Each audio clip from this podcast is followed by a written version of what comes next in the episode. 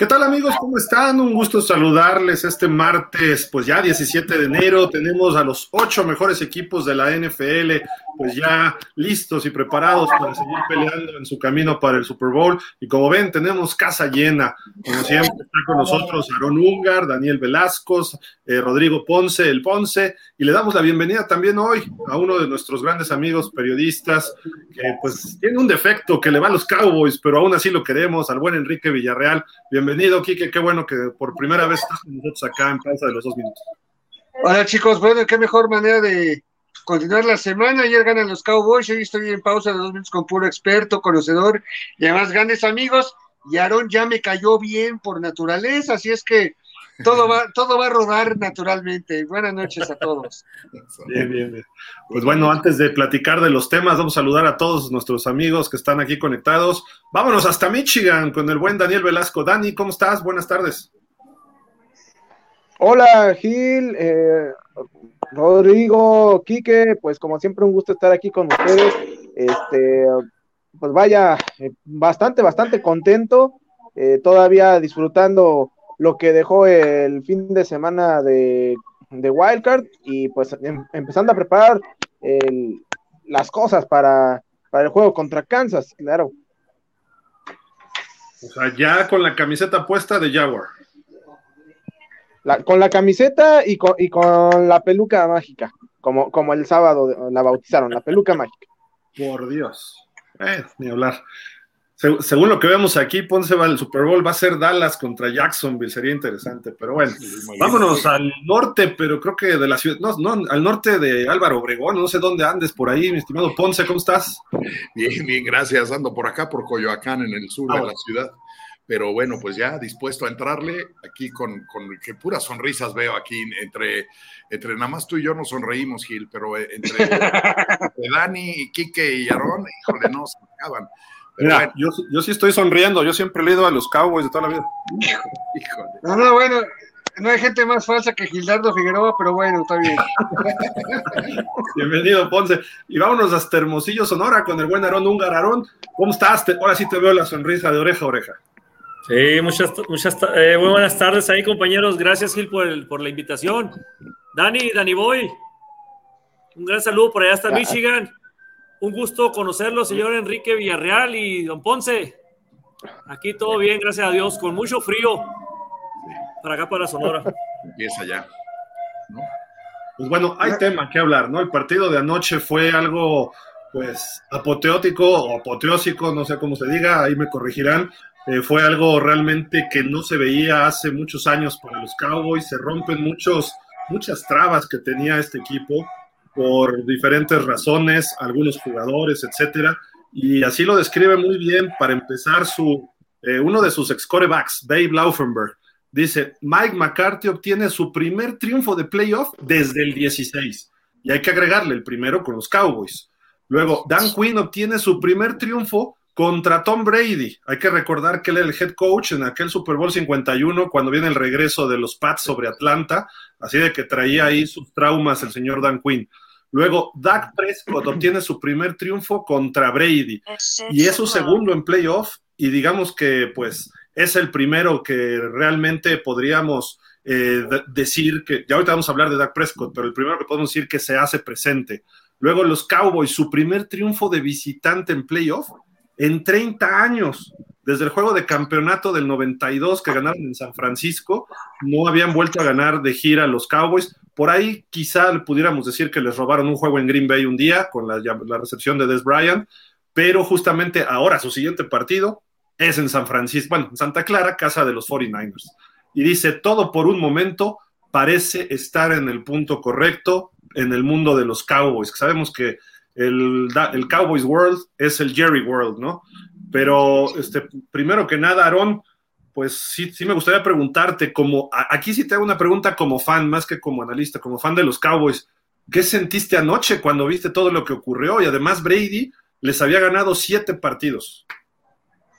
Eh, bueno, como bien dices, eh, la verdad, eh, ya que nos juntamos acá en el club de, de Cowboys Nation Sonora, sí no esperaba algo tan, sabíamos que Tampa no era un equipo eh, muy, muy fuerte, ¿no? De hecho, pues entró con récord perdedor, ¿no? De 8-9, pero, pero sí esperaba más de Tom Brady, la verdad, y de la defensa, sobre todo de Tampa.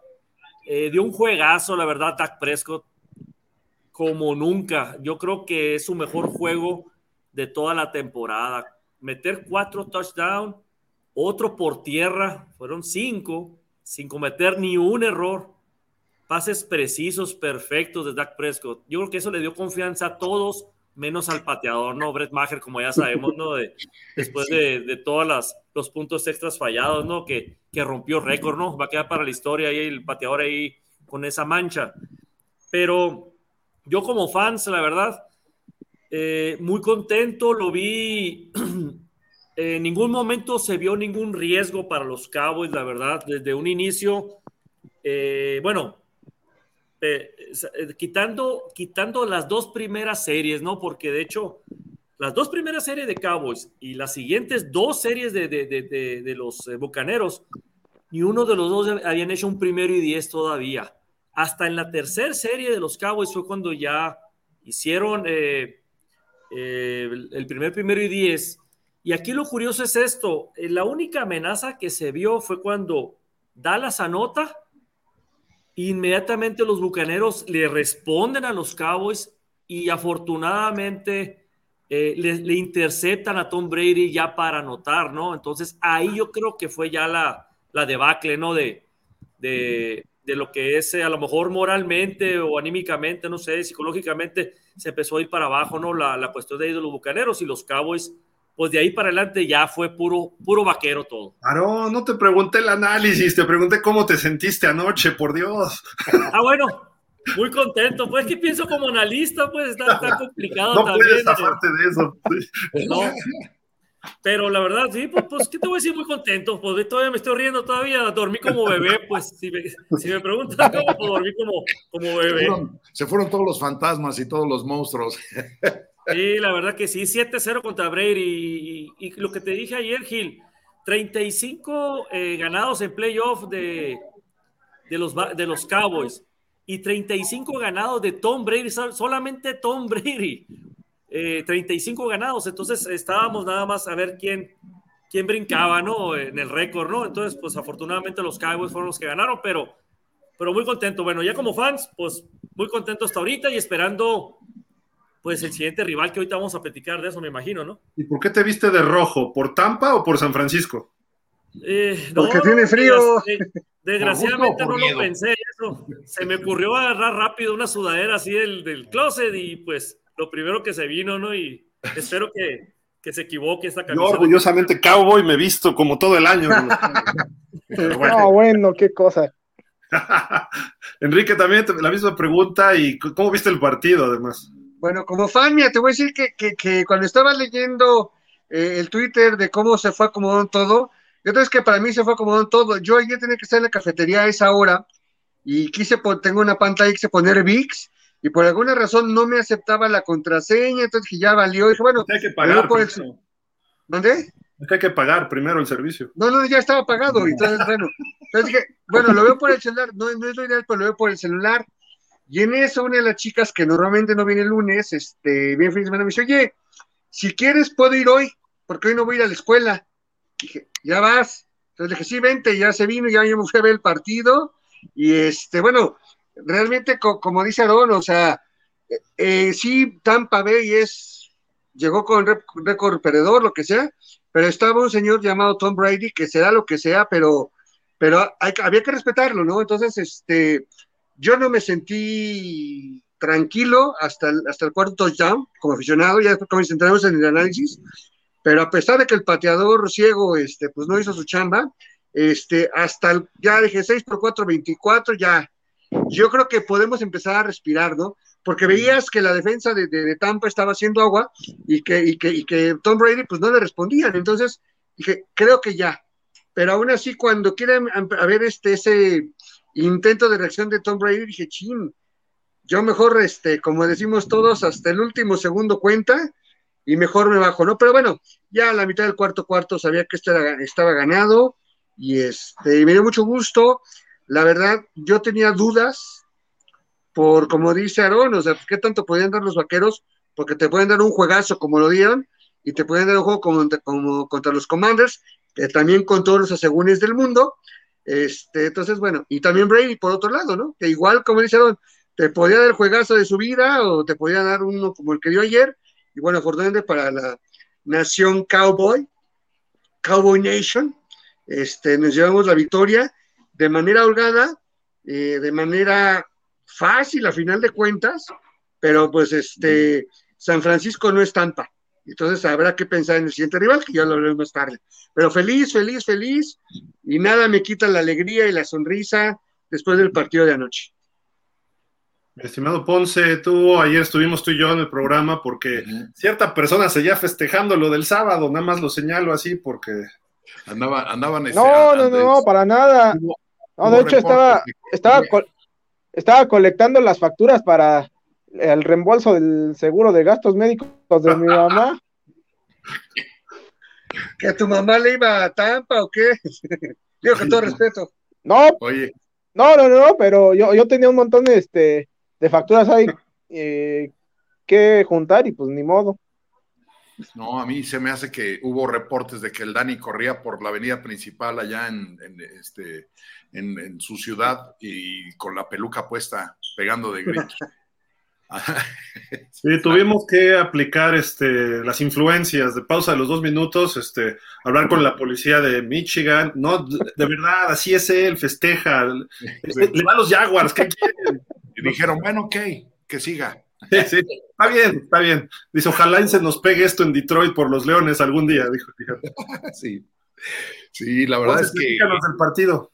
Híjole, bueno, pues yo, yo sucedió lo que tenía que suceder si se daba el caso, es decir, eh, ya, ya, habíamos platicado mucho que si eh, eh, Brady salía a jugar lo que sabe hacer y, Dakota lo que no sabe hacer, pero venía haciendo las últimas semanas, pues el resultado hubiera sido totalmente al revés. Pero aquí, decía mi papá, se juntó el hambre con las ganas de comer, ¿no? O sea, por un lado, los bucaneros, una, una cosa totalmente destrampada a la ofensiva, a la defensiva, no encontraron el norte jamás o sea, Brady tenía no sé cuántos años que en postemporada no le interceptaban en zona roja. Y, sobre todo con un, con un envío como ese, que fue así como, como, como así de, a ver, por allá, a ver qué, eh, ahí se entienden, ¿no?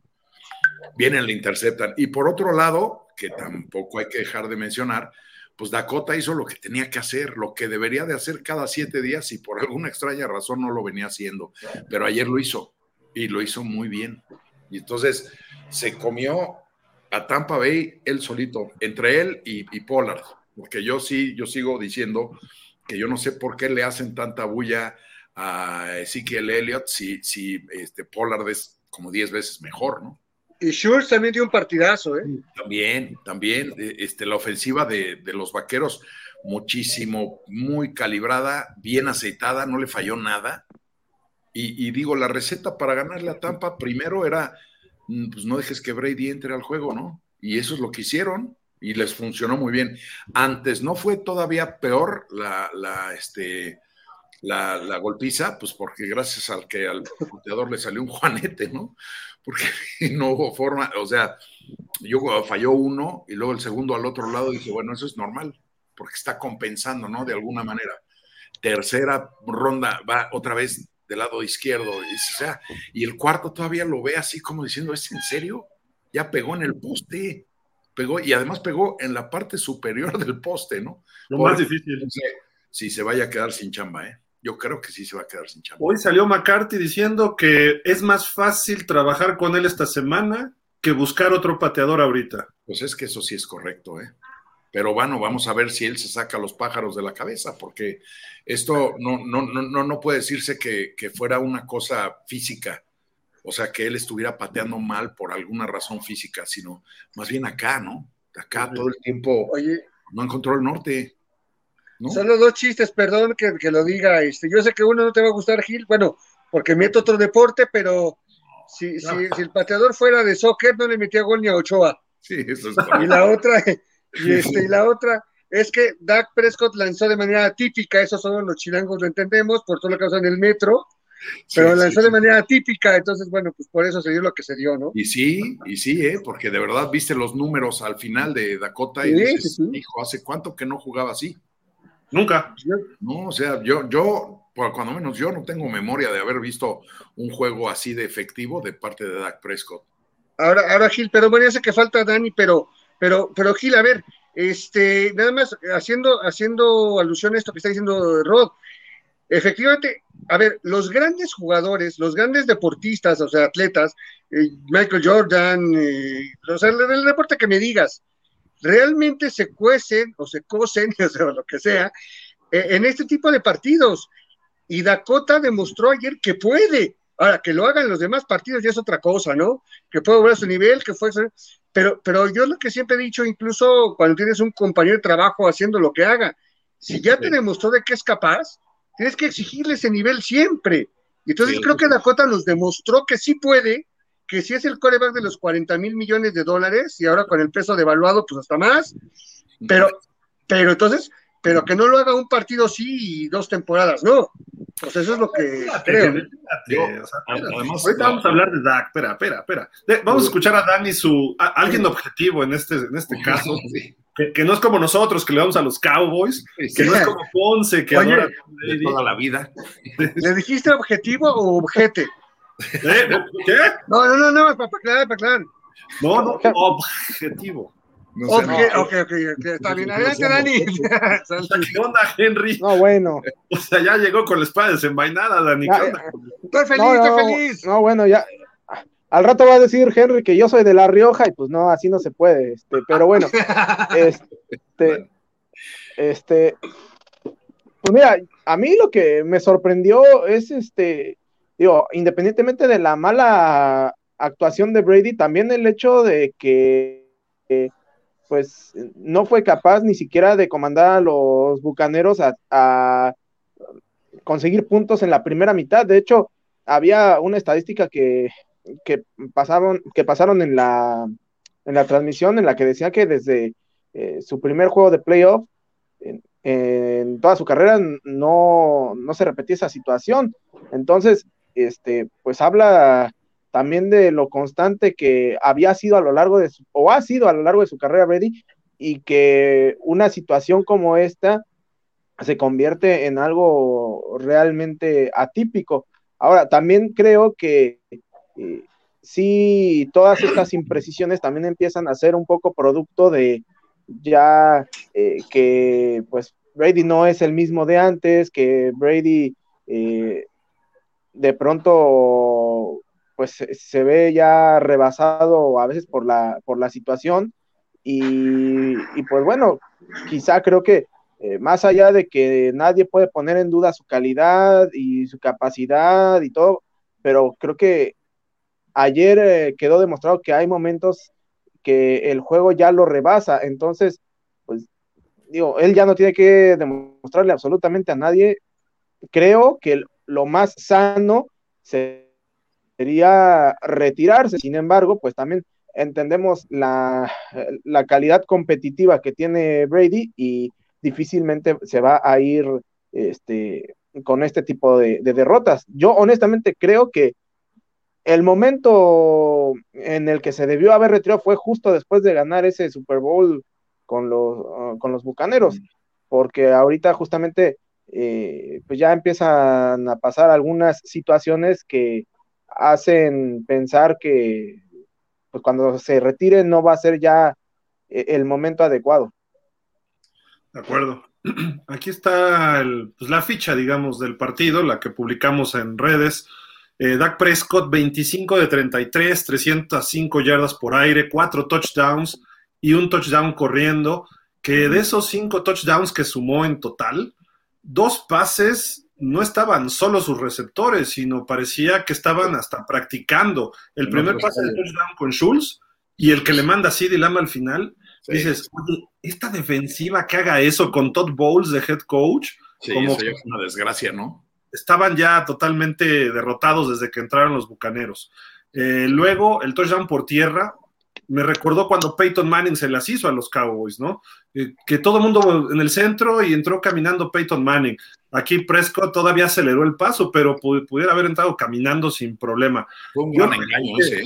Y, ahí les voy, y, eso que son mis vaqueros, ¿eh? discúlpenme, discúlpenme, son, mis vaqueros de toda la vida, ¿eh? pero espérenme.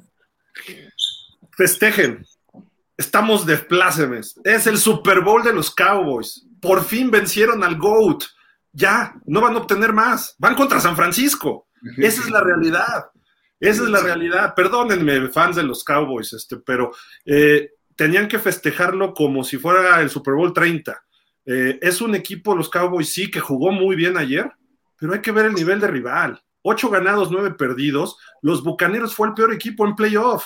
Los Bucaneros este año entraron de milagro, de rebote, peor que Miami. De los seis que perdieron esta primera ronda, fue el peor los Bucaneros, fue el que menos batalla dio. Y eso que Dallas perdió con Washington. Dallas estuvo dando pena los últimos, desde el juego con Filadelfia dio pena. Entonces dices, a ver, ¿se guardó Dallas? Sí, lo creo. ¿Y Dallas es un buen equipo? Sí, pero no es como para sentirse orgullosos de este triunfo. Este triunfo era un triunfo por default.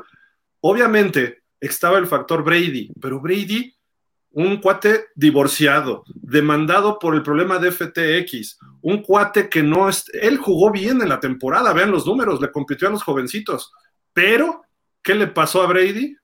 Pues no tenía equipo Estaban plagados de lesiones en su línea ofensiva. Brady estuvo peor que los corebacks de Miami asediado por Dallas.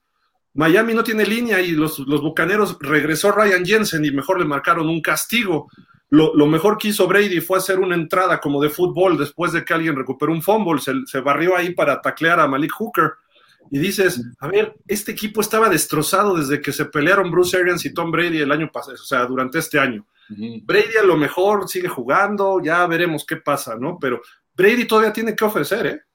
Y si es en Miami, bien recibido, si es en Raiders, le va a ir bien, ni se diga San Francisco. San Francisco con Brady, Brady puede jugar otros 3, 4 años y ganar dos campeonatos. Pero la realidad es para Dallas es que, digo, sé que se sacaron toda esa espinita que traían clavada, pero relax, relax.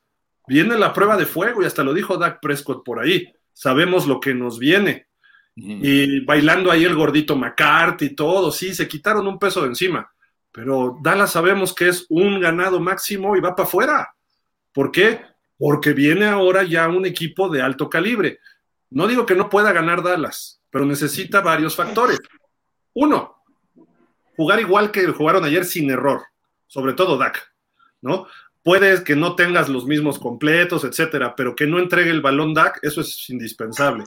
Y obviamente hay una defensiva que es la número uno de la liga que va a estar enfrente contra esta que era pues una parodia de lo que fue la de hace dos años, ¿no? Era la 17, ¿no? el número que sea. Era, jugó como la 32, ¿no? o sea, e, e, eso es lo que tienen los, los bucaneros. No estaban encajados, muchos lesionados, pero van contra la número uno.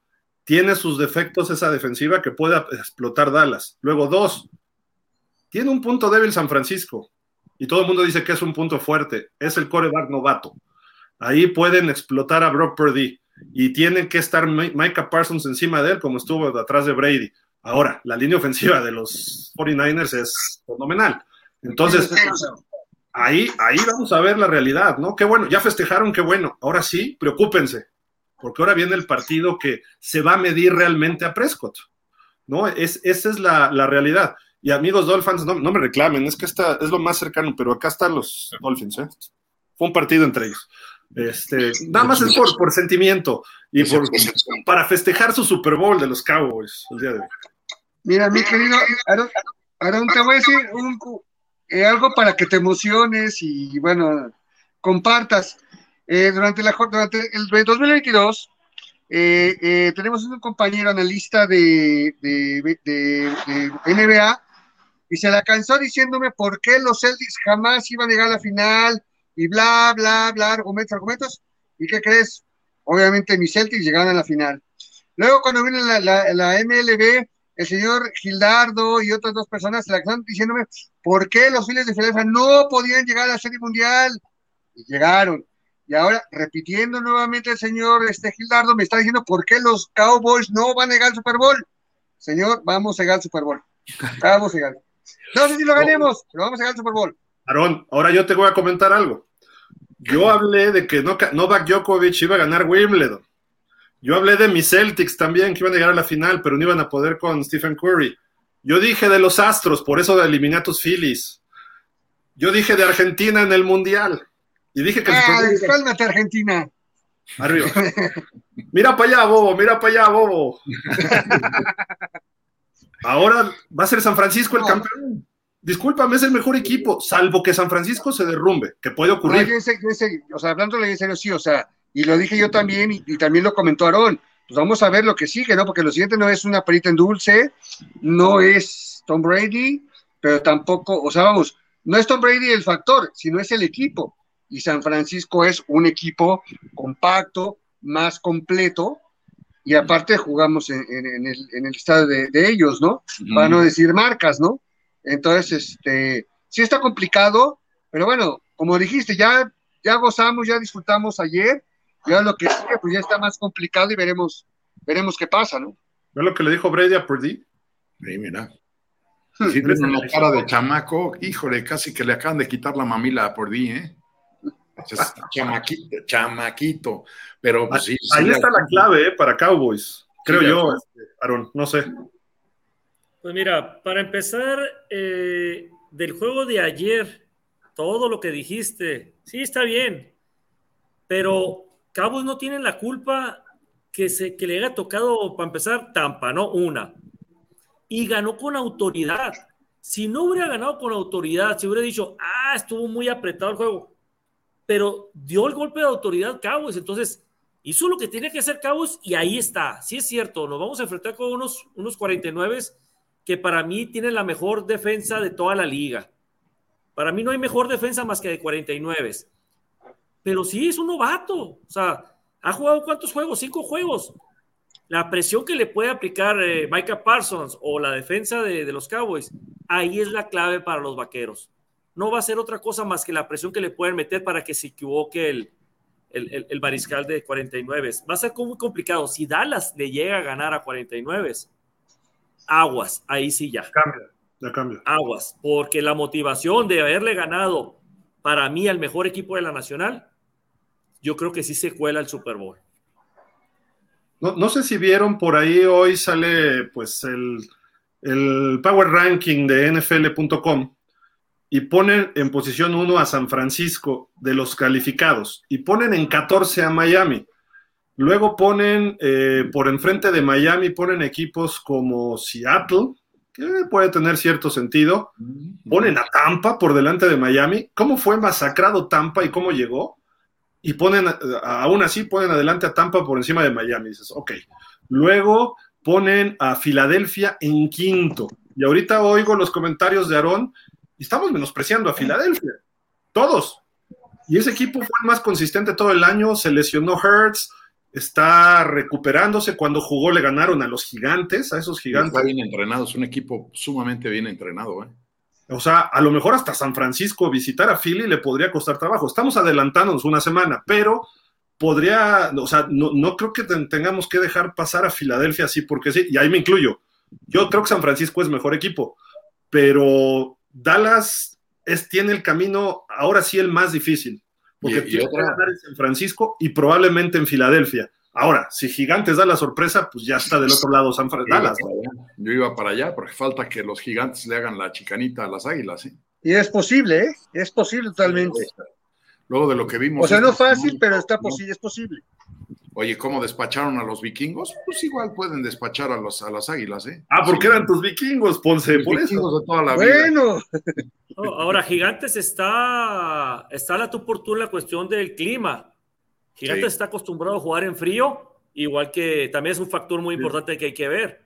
Eh, está, está, acostumbrado a jugar en frío, en donde van a ir a jugar a, a, Filadelfia, ¿no? Filadelfia ahorita en enero, olvídate, es un problemón. Están pegaditos es un y congelador. y, es, un, y es un estadio muy hostil aparte. Entonces, el que vaya a Filadelfia está complicado. Pero yo creo que Gigantes puede, sí se puede dar la sorpresa, pegarle a, a, Filadelfia. Sería excelente ¿eh? para. A nosotros como Cowboys nos convendría que ganara eh, Gigantes, ¿no? Por supuesto. Yo, yo a ver qué dice Dani. que Dallas le pegue a San Francisco a que Gigantes le pegue a Filadelfia. Yo lo veo así. O sea, Dallas es más fácil que le gane a los Niners. Todos los Cowboys somos Giants también esta semana. no, mira, o sea, sí creo que. Eh, sí. bueno, otra cosa. Gigantes, si le llega a pegar, si se llega a dar ese resultado que Gigantes le pegue a, Filadelfia y que Cowboys le pegue a, a, este, a, San Francisco, entonces nosotros recibiríamos en el ATT a, Gigantes. O sea, sería un camino mucho más sencillo para Cowboys, como dices, para llegar al Super Bowl. Ahora, ojo, porque los gigantes también ya se surtieron los vaqueros, ¿no? En la, en la temporada regular. Si no me acuerdo mal. Mira, yo. un juego. Eh, no le ganado, creo, que los dos los, ganaron los Cowboys. Sí. Los, dos ganaron los Cowboys. gigantes. Pero, mira, yo eh, yo creo que si bien es más fácil que, eh, que los Cowboys le ganen a los Niners, sí pienso que dentro de todo, el ir de visitante, a pesar de que es un eh, um, escenario más complicado, creo que sería hasta cierto punto favorable para los Cowboys. ¿Por qué? Porque ellos llegarían justamente como los, como, como, los underdogs. Entonces, eh, de alguna manera sería una menor cantidad de presión para, lo, para Dak Prescott. Por eso creo que en el caso de que gane tanto Cowboys y ganen los, este, los gigantes, el recibir a, a, gigantes creo que podría ser un factor que podría hasta pesarle más a, a Dak Prescott. En teoría, sí, Dallas partiría como favorito, pero precisamente ese factor de iniciar como favorito creo que puede sacar un tanto de, concentración o, nublarle un poco las cosas a, a Dak Prescott, porque ya hemos visto, por ejemplo, el año pasado, Dallas salía como favorito justamente contra San Francisco y una serie de factores entre cocheo y malas ejecuciones de Dak Prescott fueron lo que dio al traste con la temporada de los Cowboys. Hace también unos años, cuando recibieron a Green Bay, eh, pues fue, fue algo parecido, aunque bueno, ahí creo que era novato Dak Prescott, este, y tal vez no fue tanto, no fue tanto su culpa, eh, pero sí creo que a veces a Dak Prescott le cuesta más trabajo eh, sacar los partidos importantes en casa que sacar los partidos importantes fuera de casa. Por eso creo que aunque parezca un poco contradictorio, a Dallas le convendría eh, visitar a Filadelfia hipotéticamente en una final de conferencia. Sí, porque estaría la carga sobre Philly, pero el factor viento, el factor frío, a Dallas sí le perjudica, aunque Dallas hace frío, no como niveles en Filadelfia. ese es el punto que yo nada más vería. Y Filadelfia sí perdió el segundo partido con Dallas pero con su segundo coreback y a, media, a medio gas la gran parte del partido. Y el primero los dominaron y los dominaron bien. Si juega Jalen Hurts al 100%, Hurts estaba para MVP como Mahomes, eh, pero por el otro lado. Entonces, creo que el factor Filadelfia no hay que, no hay que descartarlo, ¿no? Y lo vamos a ver el, el sábado en la noche.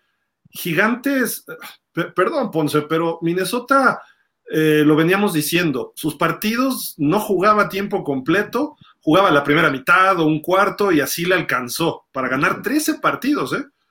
Pero de repente cuando le ganaban lo, borraban. Creo que Minnesota no es un buen parámetro. No, yo creo que, yo creo que eh, es, es, muy poco probable que los gigantes le ganen a las águilas, bien poco probable. Pero lo que sí es real y sí debería de temer, así como Dallas está temiendo a los 49, los 49 deberían de temer a Dallas, porque si se les aparece el Dallas de ayer, pues qué miedo, ¿no? O sea, con todo y todo, y tu coreback, que es una maravilla, chamaco y todo, y tu defensa organizada y todo, se te aparece el Dallas de ayer, aunque ayer fue contra los Bucaneros y como quiera que sea. llegaron, jugando bien padre y bien sincronizados los vaqueros ayer. Ahí va una pregunta que les hago, ¿eh? Vamos a suponer que va ganando 26-24 San Francisco. Quedan seis segundos en el reloj. ¿A quién? Y Dak, Prescott trae la ofensiva. Va perdiendo por dos puntos. Y llega a la yarda 15 de San Francisco. Tienen, piden tiempo fuera. ¿Ustedes qué harían? Meten a este señor a Brett Maher o meten a su ofensiva con Pollard, con Schultz, con CeeDee Lamb, con Prescott a ganar el partido con un touchdown. Imagínate que señor ¿Qué, harías, Aaron? Por Dios, ¿qué harías? No, meto al pateador. Mira, hay que entender una cosa. El pateador tuvo una mala noche. Sí, malísima. Prescott lo defendió hoy, precisamente lo defendió en una conferencia de prensa y dijo: A todos nos puede ocurrir y a mí me pasó la semana pasada contra los Commanders. Tuvo un pésimo partido y vean lo que se hizo hoy. Dijo, a mí me pasó toda la temporada regular, dijo. Es un no, Oye. Es un Maher, Maher, toda la temporada Maher casi estuvo perfecto. Maher falló contra Washington, ¿eh? También. Por eso, bueno, a ver, quitando el juego de Washington, todos los juegos para atrás, checa las estadísticas de Maher. No, no, es, no es un mal pateador. Por estadística y probabilidad es más fácil que acierte a que falle. Eso. Fue, fue mental lo de ayer. Yo, voy a lo, que, a lo, que, dice Aarón, es correcto. Ayer tuvo una, una pésima noche, ¿no? yo no sé si lo sacó no se va a repetir. Antes de, salir al estadio. Exacto, no se va a repetir. Cosas. Algo pasó ahí y tuvo una noche totalmente olvidable, ¿no? Pero no es un pateador que ancestralmente falle y falle y falle y falle y digas, hijo, necesito otro pateador, no. Mal, Digo, lo malo es que en el experimento puede venir la desgracia, pero mal que contra los 49 se hiciera lo mismo. Entonces, si dices, ay, nada más, ahí sí que hago, ¿no? Ahí sí que hago. Pero yo creo que si la lógica funciona como siempre funciona, eventualmente, eh, eh, este pateador debe de quedarse con los, con los eh, vaqueros y debe de tener un buen desempeño el próximo, el próximo domingo. Yo creo. Oye, Ponce, lo que yo te diría es que contra San Francisco, si falla dos, va a ser lo que tu meme que mandaste al grupo. Se va a bajar Jerry Jones para patear, o sea, eso no tengas la menor duda. Oye, estuvo mejor el otro meme, el que parecía un tweet de Jerry Jones que decía: si estás en el estadio y sabes patear, bájate y te regalamos el jersey, ¿no? sí. Oye, pero, una mala noche, ¿eh? yo creo que una mala ha fallado cinco de sus últimos seis puntos extra en pasto natural. ¿Dónde juegan los Niners? ¿Dónde juega Filadelfia? Yo no le voy a poner el partido en el pie derecho de Maher en esas condiciones. En San Francisco pudiera ser, pero en Filadelfia con el frío y todo, ni más, ni más. Pero preguntaste con San Francisco, vamos paso a paso. Por eso, vamos a pensar, porque San Francisco es un pasto un poquito más light, ¿no? Y el, el, frío no afecta tanto, pero. Yo creo que tendría que preferenciar el, todo el trabajo de esta semana. Este, claro, Debería de jalar una silla y sentarse y decirle, a ver, patea y patea y patea y patea, a ver si se endereza, ¿no? Y a ver cómo lo hace en los entrenamientos y a ver si confías en él el domingo o no. Yo de entrada creo que ayer él hizo bien, porque cualquier entrenador con la mecha un poquito más corta hubiera dicho, no, sabes qué, ya, yo ya no pateo con este cuate, mejor me la juego a dos puntos todo el tiempo. Pero le dio oportunidad cuatro veces, ¿no? Pero ¿por qué se la dio? ¿Por qué iban barriendo a los bucaneros? No, por eso. No se la da. si, no, se la da. si tú quieres, fue así pero finalmente no lo sacó. Bueno, hubo una jugada en donde sí se dudó y no lo dejaron patear, que fue cuando la jugaron en cuarta y tres, y, cuando, fue cuando anotó CD Lamb. Exacto. prefirieron jugarse la ofensiva que, que, entrar al pateador por tres puntos. Entonces, y la pensaron y le salió. Es que todo le salió a los cabos ayer, pues.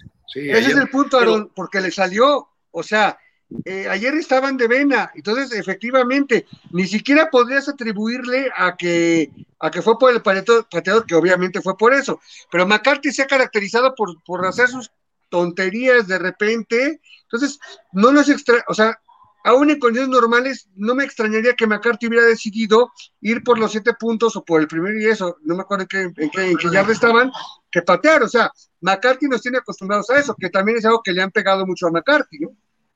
Oye, Dani, tú, por ejemplo, tú, tú ves el caso de Maher, por ejemplo, y la situación, una situación no, no tal cual se las puse, pero algo que tenga que definir el pateador.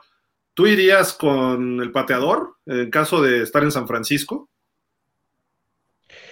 Híjole, este, la verdad es que sí sería complicado, pero vaya, creo que también tendría que confiar en el, en el pateador, ¿no? Ahora, si a lo largo del partido eh, veo que estuvo fallando dos, tres eh, goles de campo este, importantes, y, mi, y la última decisión, bueno, la última jugada del partido eh, podría ser un gol de campo, ahí creo que sí dice, sería más fácil, este,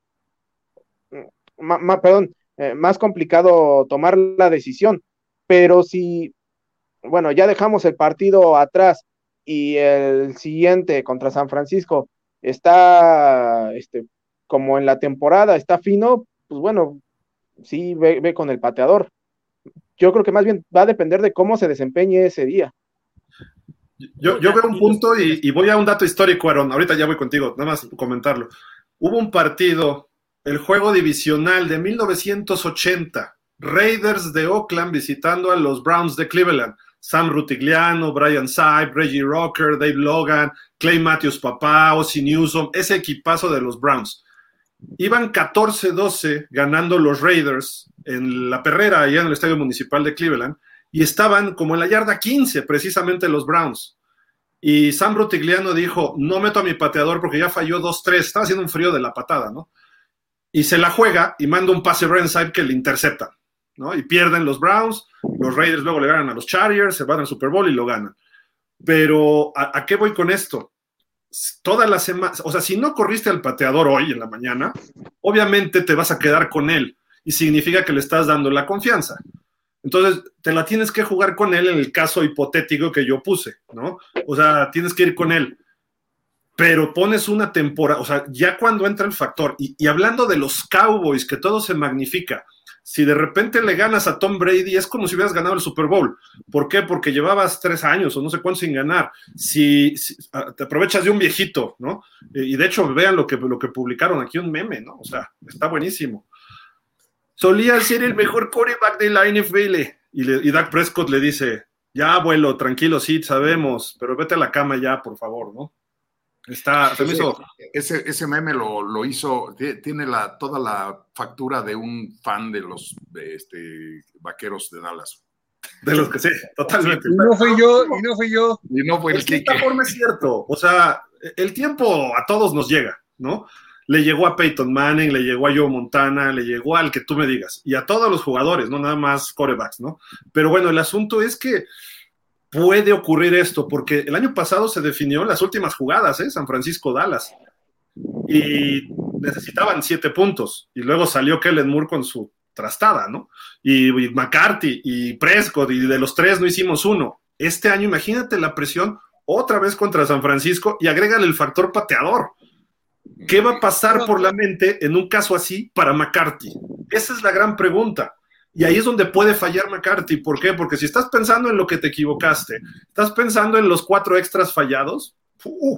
No, pero, pero a ver, yo, yo, yo, tiene razón Rodrigo, y no sé si, si, si Aaron coincide conmigo. A ver, nosotros vimos ayer, ayer lo vimos fallar cuatro goles de campo. No lo vamos a ver hasta el próximo domingo, pero toda la semana McCarthy lo va a ver. McCarthy va a estar con él, McCarthy va a estar con él. Entonces, él va a tener más argumentos. Digo, en, tu, pregunta hipotética es muy válida como periodista y como analista, y está bien, entremos en ese juego, está padre. Pero bueno, McCarthy va a tener toda una semana de trabajo con él, que le va a ayudar más lo que dice Dani del desempeño en el partido para tomar la decisión que él crea correcta. O sea, nosotros quedamos, sí, falló cuatro y nos vemos dentro de ocho días y, ah, falló uno. A lo mejor no sabemos qué va a pasar entonces, cómo, cómo va a entrenar. A como dice Ponce, a ver, lo va a agarrar aparte y a ver. El de equipos especiales de Dallas es muy bueno, John Fassel. Él es muy bueno y va a trabajar bien, pero puedes tener todo el trabajo del mundo.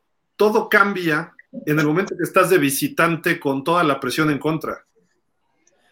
Bueno, pero aquí hay que ver, pues mira, lo que dice Enrique tiene mucha razón ya la regó ayer, ya hizo todo. Yo lo dije igual que como Prescott. Intercéptale y tira todos los pixies que tú quieras, pero en playoff ya no la riegues. Ayer jugó muy bien. Le tocó mala noche al pateador. ¿Qué pasa? Le van a dar un voto de confianza, como dices tú, no lo corrieron hoy. Yo creo que sería lo peor es correrlo.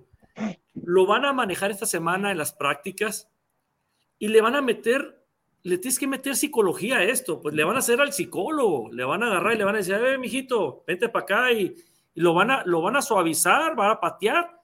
¿Y qué va a pasar en el partido? Pues depende cómo se desarrolle, porque si, si, si me dijeras la misma pregunta de que los 15 segundos, perdón, en la yarda 15, faltando 3 segundos, la última jugada, vaya, perdón.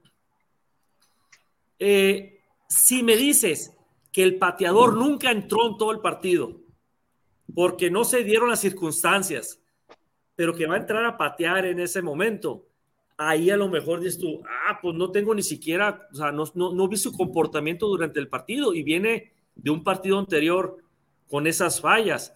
Pero si durante el partido de, de, San Francisco anotó Dallas y metió el punto extra y llegaron a la yarda 35, 40 y metió un gol de campo de 55 yardas. O sea, pues ¿cómo no lo voy a meter eh, en la yarda 15 para que lo meta y ganemos el partido? Pues con 26, 24, como dices tú. O sea, tiene, tiene mucha lógica, o sea, las cosas que, que te comento, pues, digo yo, así lo veo yo, ¿no? Mi punto de vista. Correcto. Pues mira, aquí estoy viendo las estadísticas de este hombre en puntos extra en la temporada. A ver, ¿dónde quedó? Acá está. Puntos extra. Falló 3 de 53. Goles de campo. De 20 a 29 se fue perfecto. De 30 a 39 se fue perfecto. De 40 a 49 falló 1 de 7. Y de más de 50 metió 9 de 11. Es un buen pateador. Es un pateador confiable, o sea, y ahí fue una, mala noche, como dice Rodrigo, y nada más. Cualquiera. Pero falló 3 extra, ¿eh? En temporada regular. No, mira, aquí la gravedad es que es un partido que si hubiera estado más cerrado, si, si los bucaneros hubieran hecho lo que tenían que hacer, a lo mejor esos cuatro puntos sí te cuestan el juego. E, eso sí hubiera sido una tragedia, ¿no? Aquí, afortunadamente, para los vaqueros no fue así.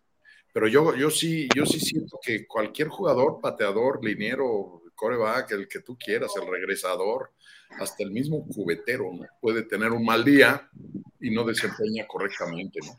Yo conozco un dueño que ha tenido como 30 años malos. 26. un dueño. De, mi, de, mi, compadre no hables, ¿eh? Por favor. Sí, yo, cómpralos. Yo no dije nombre. A ver, cómpralos tú y ya los campeones, a ver, están salsa. A ver, a ver, ¿tú qué harías? A ver. y exacto, ¿y tú qué harías? ¿Y ustedes qué hubieran hecho? Digo, tengo, que meter cizaña para que pues aquí se ponga bueno, ¿no? Pero sí, sí, sí. por ahí, ah, si, quieren, luego le rentamos a Robert Kraft para que les haga una limpia. No, yo, yo, yo lo he dicho. Jerry Jones es un buen dueño, lo que pasa es que sobrevende a veces a su equipo. Quieren un mal dueño, nada más voltean al sur de la Florida, por Dios. Pero bueno. O a Washington. A California, que también, ¿no? Sacando luego, luego los complejos el señor Gildardo Figueroa. El hijo de Al Davis es una. Mira, este, me, voy a tener que sacrificar para casarme con su hija para poner control en los Dolphins. Imagínate. Ah, caray. Bueno, yo, yo te pongo el coro para la boda. yo Pero son judíos, espérame, son judíos. en fin, bueno, pues este, vamos a la otra pregunta con los cabos ya para pasar a temas más importantes, ¿no? Tom Brady. llevas, ocho horas hablando de los Cowboys, vas a ver cinco minutos de los demás equipos. para hablar de algo más importante de Tom Brady. Tan es importante que los Cowboys festejaron como su Super Bowl haberle ganado a Brady. Tranquilitos, tranquilitos. Y no me lo puedes negar, Henry. Ya los traía de encargo, ¿no? Ya eran sus chamacos predilectos. Oye, bueno, a ver, es que a ver, a ver, Gil, o sea, más allá de la broma, y lo entendemos y sabes que, somos parte y, nos gusta también este tipo de, lenguaje que alguna gente mejor no, no, entenderá, pero bueno, no importa. Pero a ver, o sea, para un, para un club, para un equipo que lleva 26 años sin ganar un Super Bowl, que, que, el cuate que tienes enfrente, si es un anciano, es lo que me digas, pero como tú dices, y bien y acertadamente, con un buen equipo tiene para dos, tres años más porque el tipo es un superdotado, más allá de balones inflados o desinflados, o lo que me digas. Este, y quitarte esa, esa, esa hegemonía de 25 partidos y poderlo finalmente vencer. Y dijera Felipe, haya sido como haya sido, pues digo, no cualquier, porque como dice, como dice Aaron, pudimos haber ganado, pudimos, ¿eh? pudo haber ganado Vaqueros este 9-6, ¿no? Dices, o 17-14, ¿no? Se duda, penitas, no. Fue, fue un, juego que, que, que, Cowboys hizo lo que tenía que hacer de un golpe de autoridad, como dice Aarón, y eso coincidió totalmente, más allá que sean mis colores o no sean mis colores. Entonces, eso te habla de que sí fue un buen partido, porque además Dallas llega al playoffs y es perder, perder, y como tú lo dijiste, aparte de gira, peor, dijeran las vueltas, peor Entonces, bueno, si hay motivos para celebrar, pero ojo, yo no he visto un solo cowboy, ni en redes sociales, ni ahorita escucharon, ya llegamos al Super Bowl y ya vamos a ganar. No, espérate, vamos paso por paso. Lo más que han hecho es ilusionarnos, pero de que se podría, pero repetimos, San Francisco va a ser un escalón más duro y también hay que enfrentarlo. Entonces, sí tiene mérito lo que hizo Vaqueros ayer, pero no hemos hecho nada. Como decía, este, eh, no tenemos nada y lo hicimos todo, alguna frase de, de, de, Chile en el 62, bueno, no hemos hecho nada y no hemos... No hemos más batalla Chicago a Dallas que los Bucaneros. Entonces, bueno, por eso, pero ahí estamos donde estamos. Ahí, o me equivoco, digan. Hay 24 equipos que quieren estar donde está Vaqueros, ¿eh? Hay 24 equipos que quieren estar Vaqueros y no están. Saludos a Dolphins, por ejemplo, al sur de, de, la Florida. Este, digo, por decir una ciudad, nada más. Este. Entonces, digo, por favor, respeto. Ya, ya el lunes, si se da el caso, ya podrás decir lo contrario. Es que yo, yo quiero preparar a mi gente para lo que viene, para el hecatombe del domingo tú saca tu frustración por lo de los Dolphins y ya no te Oye, pero por ejemplo, por ejemplo si yo soy cowboy, por Dios. Oye, pero por, por, ejemplo, también, si, si el, la próxima semana eh, pierden los Cowboys, entonces eh, desde el lunes otra vez se va a empezar a abrir el debate de que se debe ir Prescott, de si debe mantener Prescott, que si da el ancho, que si no da el ancho, porque Digamos que tiene, o sea, digamos que tiene una actuación como la de los, este, como contra Washington. O sea, ¿se tiene que ir o no se tiene que ir? Porque, ok, perdieron o habrían perdido con una mala actuación, pero al mismo tiempo viene este de lanzar en el partido anterior cuatro, cuatro pases de touchdown. Yo, yo lo que creo es, yo lo que creo es que si tú trabajas en la liga más competitiva del planeta, no puedes tener un jugador que un día funciona muy bien y otro día funciona muy mal. O sea, no puedes. Es un riesgo. Y es un riesgo muy elevado tener eh, perdón, los controles. tener en los controles. sí, a alguien que no funciona. O sea, y lo hemos visto muchas veces, eh, equipos que se aferran a un, a un eh, jugador porque tiene unos numerazos. Y le pasó a los Patriotas muchísimos años con Drew Bledsoe porque nos costó un mineral y porque tenía unos números tremendos y venía con todas las cartas de recomendación. Y es de la franquicia. Y, y de repente ya, o sea, como que pasó lo que pasó, ya lo que todos sabemos que pasó, y, y, y, de repente el dueño dice, no, a ver, espérate, este no es el futuro, entonces, yo creo en el caso específico de Dakota Prescott, no es que sea malo, es que es inconsistente y eso en la NFL no funciona. Yo creo, ¿eh? perdón, pero no, yo creo que yo, si yo fuera el dueño de los vaqueros, yo sí cambiaría a Dakota. Así me lleve al Super Bowl y lo gane, yo sí lo cambiaría. ¿eh? Ya, haciendo un análisis frío, ya sin estar este, buleando a los fans de los Cowboys y eso, yo lo dije durante la temporada. De repente tú eres líder de la NFL en rating, tres pases de touchdown sin intercepción, una racha de cinco ganados y ¡wow! Nada más les digo, Pittsburgh en mal momento les ganamos y casi nos sacan el juego. Tres cuartos controlaron a Tua. Detroit, al día siguiente corrieron a su coach de backs defensivos porque dicen, ¿cómo es posible que nos hayan hecho esto? Chicago, el peor equipo del NFL. Houston, el segundo peor del NFL. Cleveland, de visitante que no dio una en toda la temporada. ¡Ah, cinco victorias! ¡Wow! Super Bowl. Pero todos los Dolphins se me fueron encima cuando les dije, ahora sí viene lo bueno. Espérense. Tenemos a San Francisco, a los Chargers, a los Bills y a los Packers. ¡Pum! Cinco derrotas seguidas, Tua conmocionado otra vez, un partido de tres intercepciones, uno que completó 10 de 28. ¿A qué voy con todo esto? para que vean que no es mala onda con los Cowboys, porque yo también estoy haciendo el análisis frío. Es lo mismo para Dak. Ah, qué padre, cuatro touchdowns contra los Bucks, los viejo Bucks, ¿no? Y qué padre contra el equipo que entró en reversa. Quiero verte contra San Francisco, que sí les va a hacer daño, porque como dices, es buen jugador, pero a lo mejor te tira dos de touchdown, pero te va a tirar un pick six y dos intercepciones en general, pues. Y a lo mejor Bosa le roba un balón, o, o Menihu, como le robó a, a Gino Smith o a lo mejor hasta le están pegue y pegue y tienen siete sacks, ¿no? Va a jugar Ari Armstead, tienen los mejores linebackers de la NFL y en su momento los 49ers, tienen sus corners, ese es el punto débil de esa defensiva. Pero tienen a Ufanga, un All Pro, tienen a Warner All Pro y a Bosa All Pro, ¿no? Ahí nada más. Y tienen un loquito como Greenlock que se deja ir con todo. O sea, los corredores de los Cowboys no le van a hacer el mismo daño que le hicieron Pollard que hizo ayer a, este, a los Bucks. Ahí va a tener que ganar el partido Prescott y ese es un problema para Dallas. No, y ese es otro problema porque detienes el juego terrestre y entonces el juego aéreo no funciona igual. y, con Prescott. Te vuelves predecible y entonces empiezas a actuar en competencia y empiezas a meterle presión a Prescott y entonces lo revientas. Yo, yo, a ver, lo hemos visto muchas veces, corebacks que llegan al Super Bowl y lo ganan, ganan uno y al año siguiente ya se pierden en la noche, ya nadie sabe qué supo, que es preferible un coreback, según mi extraño entender, ¿eh? es preferible un coreback que dices como Carlson Wentz, como este, eh, el, otro de Filadelfia, o como, sí, o sea, como en su momento Jim Plunkett, que anduvo triscando de un equipo al otro y de repente se acomodó con los Raiders y pum, campeón dos veces.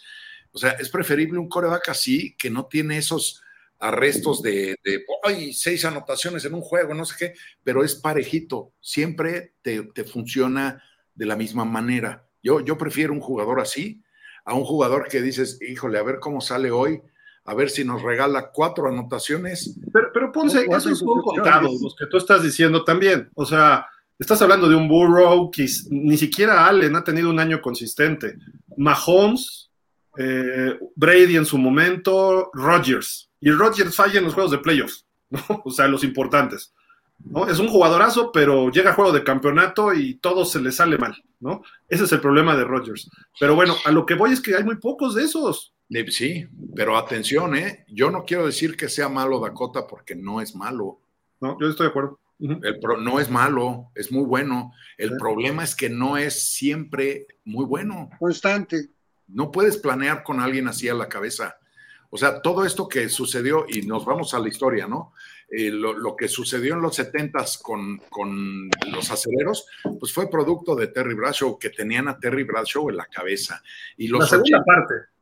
Y los 80 con los vaqueros, pues estaba ahí este, el, este Eggman.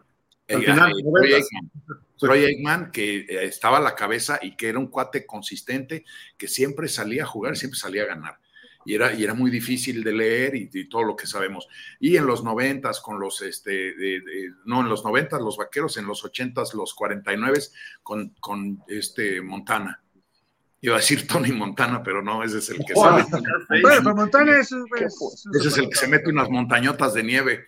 Este, al final, a lo que quiero llegar es que todas las dinastías, todos los equipos ganadores dependen de un, de un jugador a la cabeza que es consistente. A lo mejor no es tan bueno, a lo mejor es eh, un Brett Favre que es, era bueno, pero no era excepcional y los llevó a donde los llevó. O dependes de un Aaron Rodgers que a la hora que el señor sale de malas como el primer partido de esta temporada y dice, yo no quiero jugar en los, en los este, empacadores y hace un desastre y te elimina totalmente. Entonces, y yo, yo lo que digo, el peligro de Dakota es que puede funcionar como ayer, con cuatro anotaciones y un ochenta y tantos por ciento de completos que dices, wow, ¿no? O, puede funcionar al revés, puede llegar su gemelo malévolo y entonces son cuatro intercepciones y tres fumbles, ¿no? Sí, porque aún contra equipo como los Bulls ayer, ah, diciendo un poco lo que decía Gil, de qué equipo enfrentaron, aún contra esos los Bucks, esos pueden ser los, números de, de, de, ¿no? Cuatro intercepciones, tres fumbles y demás, o sea, así es, ¿no? mejor, hagan lo que, lo que hizo Trevor Lawrence. Eh, para que no se peleen, la primera mitad hago mis cuatro intercepciones y la segunda hago mis cuatro pases de touchdown y gano el partido. Eso sí fue de gente grande, grande, grande. sí, sí, sí. Pero es que nos, estamos enfocando pero bueno. en Prescott. No nomás es Dak Prescott, esto, pues, esto es de, equipo, no nomás de, de Dak Prescott. si, si, ves a San Francisco, comparando la ofensiva de San Francisco contra la de los Cowboys, pues híjole, tienen muchas armas los dos, ¿no? Si, San Francisco estás hablando, yo digo que una de las claves de los Cowboys es controlar a McCaffrey. Si, comparamos el equipo de San Francisco y comparamos el equipo de Dallas, de los del año pasado, los dos han mejorado. No son los mismos equipos los dos. Hoy se me hacen mejores equipos este año. Los dos se armaron mejor. Y la clave de San Francisco fue la contratación de Christian McCaffrey. Ahí San Francisco se me hizo más fuerte en la cuestión. Eh, McCaffrey te puede, te puede jugar como mariscal, te puede correr, te puede jugar de receptor. Es un jugador muy versátil. Entonces, la, única cuestión era él si es de cristal. Entonces, ya no sé, que ahorita no se ha lesionado.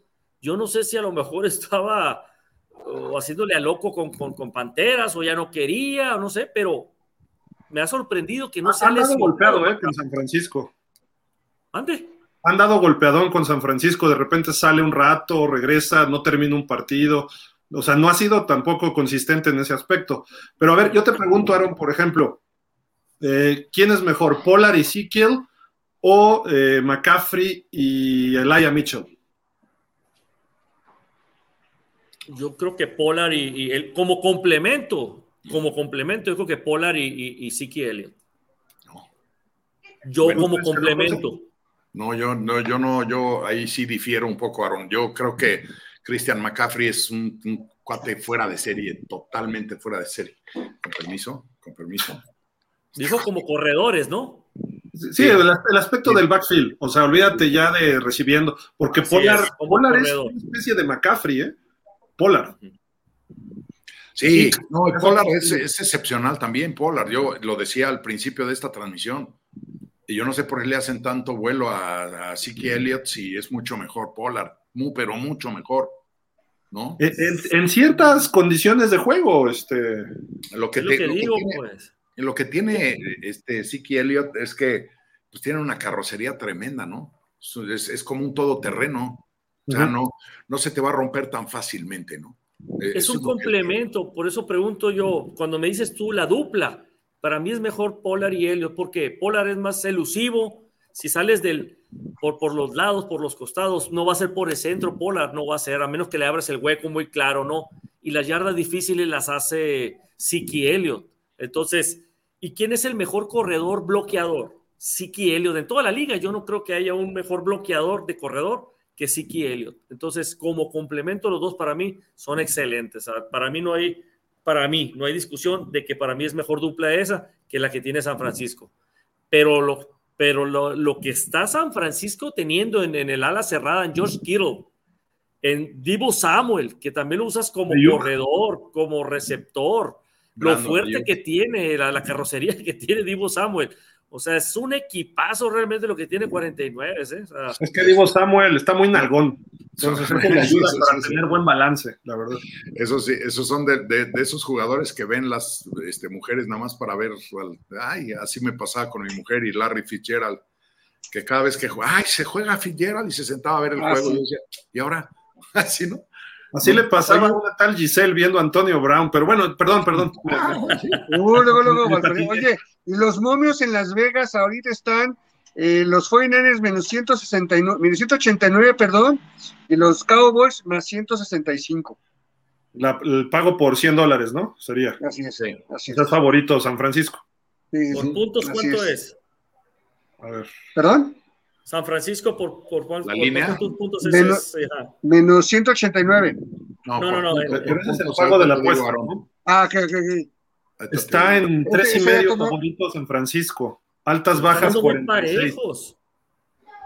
Yo pienso que deberían de dárselo más alto todavía a San Francisco, ¿no? No tanto. O sea, mira, ya hablando en serio, Dallas no está lejos. Y, por ejemplo, ya hablamos de los corredores, que vamos a darle un empate técnico, al menos que diga otra cosa Dani o no sé. Creo que está con un poquito a favor de Dani. Yo creo que ¿eh? yo, yo, creo que em, muy parejos, este, bueno, al menos en cuanto a corredores, este, y quizá este, ligeramente arriba a los, los Niners, pero así por muy poquito, ¿no? Receptores, ¿quién está mejor?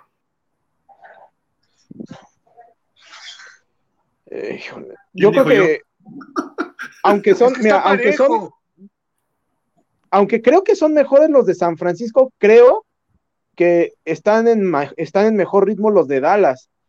O sea, eh, CD Lamb, incluso T.Y. Hilton se adaptó muy, muy rápido y muy fácil al esquema de Dallas.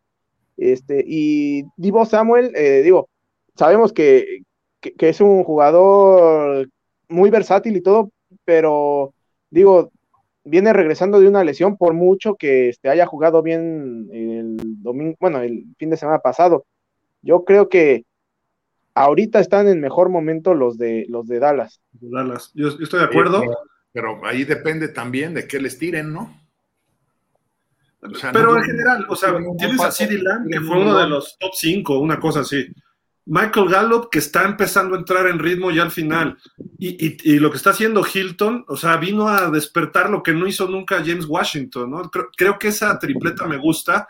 Y lo de Schultz de ayer da buena espina para los Cowboys, ¿no? Digo, obviamente Schultz es, eh, me gusta cómo juega, pero es mejor Kittle. Pero a final de cuentas, si agregamos al ala cerrada, creo que sí estén mejor en equipo ahorita los Cowboys, aunque de nombre en general la combinación Divo, Ayuk, hasta este cuate Jennings y Kittle en papel son mejores, pero como tú dices, depende qué le lancen, ahí sí depende del coreback. Y ahí, aunque no lo crean, le voy a dar el punto de favor a los Cowboys con Dak Prescott, porque Purdy no ha cometido errores. Tiró tres de touchdown también y todo, pero contra una defensiva de Seattle que no es la defensiva de Dallas también. O sea, hay que verlo también de ese lado, ¿no? Pero hay que, mira, yo ahí sí descuento un poquito, este Gil, y lo platicábamos ayer. Brock Purdy es un chavo que a pesar de su corta edad sabe perfectamente bien cuándo rolar y cuándo no rolar. Y sabe perfectamente bien cuándo salir de la bolsa y cuándo no hacerlo. Lo sabe muy bien. Es por eso esa presunción que tiene el equipo de que, de que ah, va a funcionar muy bien. A lo mejor le están cargando demasiado la caja al chavo, ¿no? Pero, pero a, su favor, eh, no es un chavo que vaya a salir con una batida de, como las que hacía este Derek Carr o las que... Garópolo. Este, Garópolo, el Jimmy G, que de, repente no, ya ha llegado el momento de la presión, Tony Romo, ya ha llegado el momento de la presión, revientan.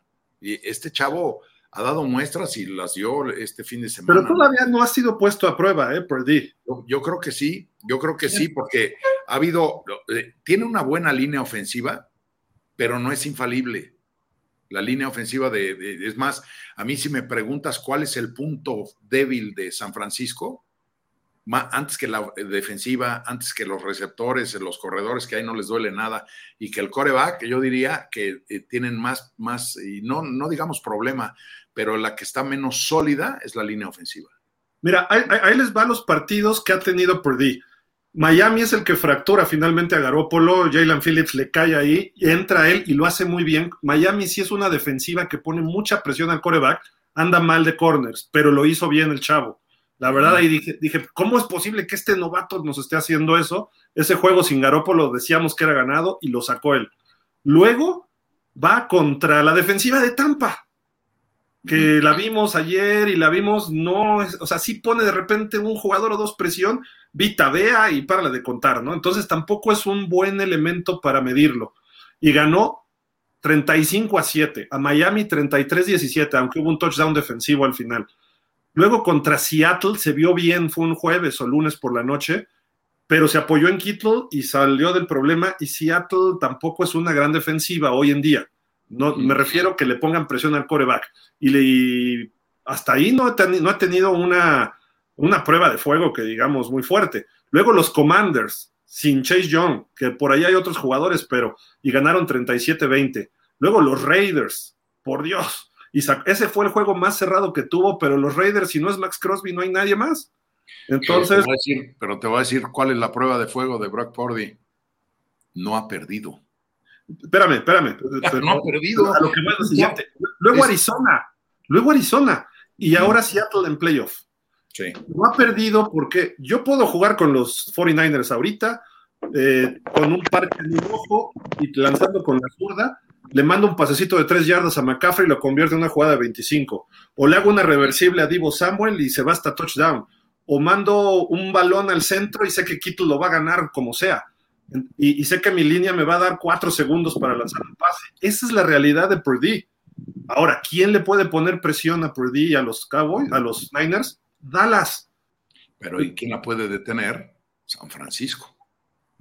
O sea, eso yo creo que no se ha visto, no, San Francisco no se ha visto retado en ese aspecto. Este, yo creo que sí, y ahí es en donde van a recurrir muchísimo. Es más, acuérdense de mí, el domingo, eh, este George Kittle, más que, que, cachar, se va a dedicar a, contener a, Micah Parsons. Y tienen a Yusig, el mejor fullback del NFL también.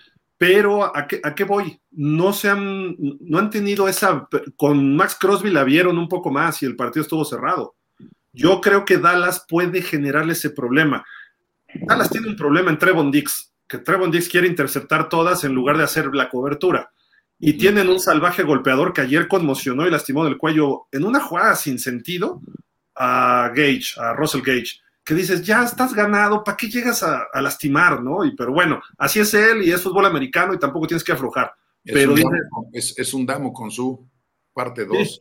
Sí, sí, sí. Pero, pero, eso es parte de algo bueno dentro de un equipo. También lo tiene San Francisco en Ufanga.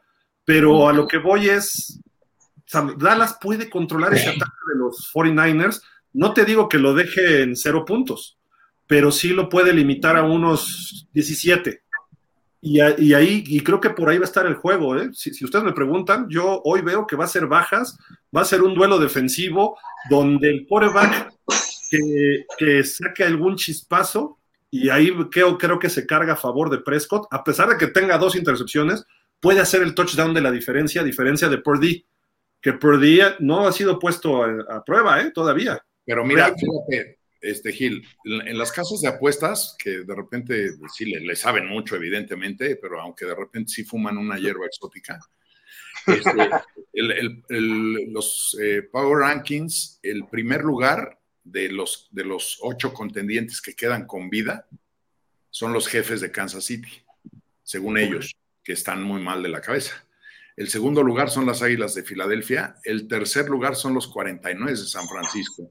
Cuarto lugar, los Bills, esos Bills que salen favoritos por cinco puntos, pero que el 80% de los apostadores dicen que los bengalíes van a ganar. Y se va a ir sobre el, over and under, eh, está en 48, y se van a ir por encima de 48 según el 73%. Son el quinto lugar los bengalíes, hasta el sexto vienen los vaqueros. Y ya después del sexto se brincan las dos entre comillas, las dos sorpresas de estos playoffs. Los Jaguars son el noveno Power eh, Ranking y los Gigantes son el 14 y están ahí metidos, ¿no? Y, te voy a decir por qué San Francisco no está tan arriba, porque perdió un juego en casa, nada más. ¿Y con quién perdió? Con Kansas City. Sí. Y hace mucho, ¿eh? En octubre, una cosa así. Pero todo lo demás en San Francisco está casi perfecto. Y Dallas ayer también rompió otra cosa que ganaron en pasto natural y vistiendo el jersey azul marino, que está muy bonito. Eh, pero repito, era Tampa. Entonces, acá vamos a ver cómo le va a los, a los Cowboys, ¿no? En este aspecto, pero sí, pero pueden tener con qué, y Aaron creo que no me dejará mentir, porque Micah Parsons, obviamente ese es el problema principal que puede generar al otro equipo. Pero Dora Armstrong ayer jugó bastante bien. Hasta fingió una lesión para parar una serie ofensiva que llevaba muy bien Tom Brady. Eh, Wilson es brutal allá en el safety. Eh, obviamente llega en playoff y Banderesh juega a su verdadero nivel. Ojalá y lo dejen ir los Cowboys porque necesitamos un linebacker así en Miami. sí, es lo que nos falta. La mira, ¿sabes qué? Nadie duda de la eficiencia defensiva de los vaqueros, ¿eh? O sea, es un ah, Tienen sus puntos débiles, ¿eh? Yo, yo lo que digo, yo lo que digo con el juego del domingo y lo estoy viendo aquí en los, en los momios y en las este, casas de apuestas, el 76%, perdón, el 68% apuesta a que los 49 le van a ganar a los vaqueros. Eso es eh, dos por uno. O sea, por, cada tres apostadores, dos, dos le van a San y uno van, van por los vaqueros, ¿no? También voy a ponerle mil pesos a los vaqueros. Si pierdo, pues ya ni modo, y si gano, pues ya gané bien. Ah, si, gana, pues nos invita a dos chelas, ¿no? está. Por cada 100 dólares gana 160 más, ¿no? Bueno, pero lo malo es que el peso está, está sobrevaluado, entonces voy a ganar menos. Lástima. Oye, Aaron, ¿dónde está el problema de la defensiva de los Cowboys? Que le corran, ¿no? Y sobre todo en el centro, ¿no? Sí, es la debilidad, pero ayer ya volvió Jonathan Hankins, que es el tackle nariz eh, que se contrató ahora en la temporada, casi ya, que será los últimos cinco juegos, cuatro juegos. Eh, había estado lesionado y volvió ayer a, precisamente eh, para parar la carrera por el centro y pues la verdad que fue muy efectivo, ¿eh? Van Der volvió también. O sea, se notó una defensa por primera vez como, las, como la cuando inició la temporada que se vio bien, ¿no? Entonces, vuelve Van Der que como sea que sea, a lo mejor no es el linebacker más rápido, pero tiene una visión de campo, es muy inteligente. Es un mariscal. digo. Es un mariscal, el lobo, Van Der Entonces, ¿qué es lo que hace? Él está desde atrás viendo cómo se hace la formación de, de, la ofensiva y de volada empieza a mandar, hey, hey, va a ser corrida o va a ser pase pantalla. Él ya lo, él ya lo visualiza, entonces es muy bueno para eso Van Der eh, entonces, entra Van Der entra Jonathan Hankins como el tackle nariz. Eh, ¿Quién otro? Entra Tyler Biadach, el centro titular de los Cowboys. No, pero, defensivamente Lawrence está. De Marcus Lawrence, sí, ayer se perdió, de hecho, la verdad no se, no se vio más que en una presión que le, que le que iba a agarrar a, al mariscal, a Tom Brady, pero se resbaló, en una, una, como que se resbaló y ahí es donde yo lo vi, la verdad, para serte honesto, es la única vez que yo lo vi en una jugada. Pero ¿qué pasa? Micah Parsons dio un partidazo, aún así que no hubo un sax, que parecía que lo había agarrado hoy. Bueno, lo agarró, pero parece que no se lo dieron a él, fue a Doran Armstrong que lo agarró y lo remató, ¿no? Entonces, eh, pero la presión que ejerce Micah Parsons, de hecho hay una estadística ahí, que no me acuerdo. presiones al coreback, es récord, ¿no? Sí, metió seis, ¿no? 11, algo así fue, ¿eh? algo brutal. Pero, pero había permitido hasta creo que seis nada más el, el, el, tackle, el tackle izquierdo, no me acuerdo el nombre del de, Tampa. Ese. Eh, eh, él había permitido creo que hasta seis nada más y Michael Parsons creo que le metió como nueve o diez, ¿no? Entonces... Sí, sí, fue una cosa brutal. Entonces, esa presión que ejerce Michael Parsons es lo que hace ver bien a los otros, a los otros compañeros como de Marcus Lawrence o Doran Armstrong o Quinton Boana. O sea, esos jugadores lucen, pero lucen por Micah Parsons, pues. Sí, es el jugador que desequilibra, claro. Oye, ayer lograron que Tom Brady no se sintiera cómodo en todo el partido, ¿eh? O sea, entonces, si logran eso ante San Francisco, que entiendo que la línea es igual y bla, bla, bla, pues si logran poner la presión al coreback de San Francisco con todo lo que hemos dicho, que tiene cinco partidos y bla, bla, bla, pues ahí está el, ahí está el pan, dijéramos, en el barrio, ¿no? Esa es la mejor carta, esa es la mejor carta aquí que de los vaqueros. Si le meten buena presión a, este, a este, a este o a quién le van a poner presión? Yo le meto presión, pero siempre se cuela por un lado. Es como Micah Parsons.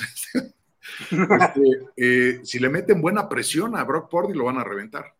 E, ese es, yo creo que lo que está planeando McCarthy ahora es Se le va a reventar la bilis a Gilardo también, pero bueno, ya, ya, veremos cómo. No, mira, ya para mí ya acabó los playoffs.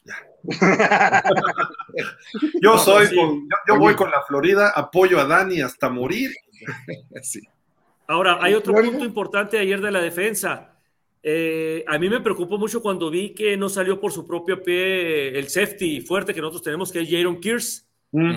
sale, sale agarrado de, los asistentes médicos, pero lo meten a la casita azul, lo revisan y lo bueno de todo es que no lo, no lo mandan a, a rayos X ni nada. Al rato ya está parado con sus compañeros y ahorita sale la declaración en la mañana que, está bien. Ahorita es cuando las lesiones de todos los jugadores se reflejan después porque ahorita ya todos los estrellas ya están cargando una temporada completa, más uno o dos juegos de playoff que fueron brutales, y llegan, de verdad, llegan arrastrándose a los finales de conferencia o Super Bowl, y ahí es la diferencia, quien aguanta las lesiones y quien no las aguanta son los que ganan al final. Y Jaron Kears regresó, eh, creo que Jason Peters no regresó de Dallas, pero San Francisco yo no vi ningún lesionado durante su partido. San Francisco llega más completo y no va a tener que viajar y no hizo el desgaste mental para empezar, porque ellos sabían que eran superior a Seattle. Cuando quisieron, apretaron el paso y le sacaron el juego. Digo, pues, sin ofender a Seattle, ¿no? Eh, Seattle se portó a la altura y todo, pero hasta ahí, ¿no? Y, y Dallas se esforzó y de repente, ay, fueron más fáciles de lo que creíamos pero hicieron el esfuerzo mental como si hubiera sido San Francisco, porque no sabían qué esperar de Tampa. Y esos desgastes, eh, Tampa sí es golpeador y sí le pegó un poco más a Dallas también, eso es un hecho. Pero bueno, esos son detalles que, los, que jugamos sabemos ya cuando lleva cinco o seis juegos en temporadas infantiles, juveniles, los chavos de Liga Mayor o con una temporada empiezas a arrastrarlo. Imagínate estos cuates. Eh, todos vienen ya muy tronados, hasta corebacks, ¿no? Pero al final del juego, pues Brady se acerca, le da y estaba buscando a Dak Prescott y se encuentra primero a Van y ya sacaron el audio de lo que dijo. Van bueno, pues es un super linebacker, la verdad, hay que reconocerlo así, quizá de los mejores de la liga.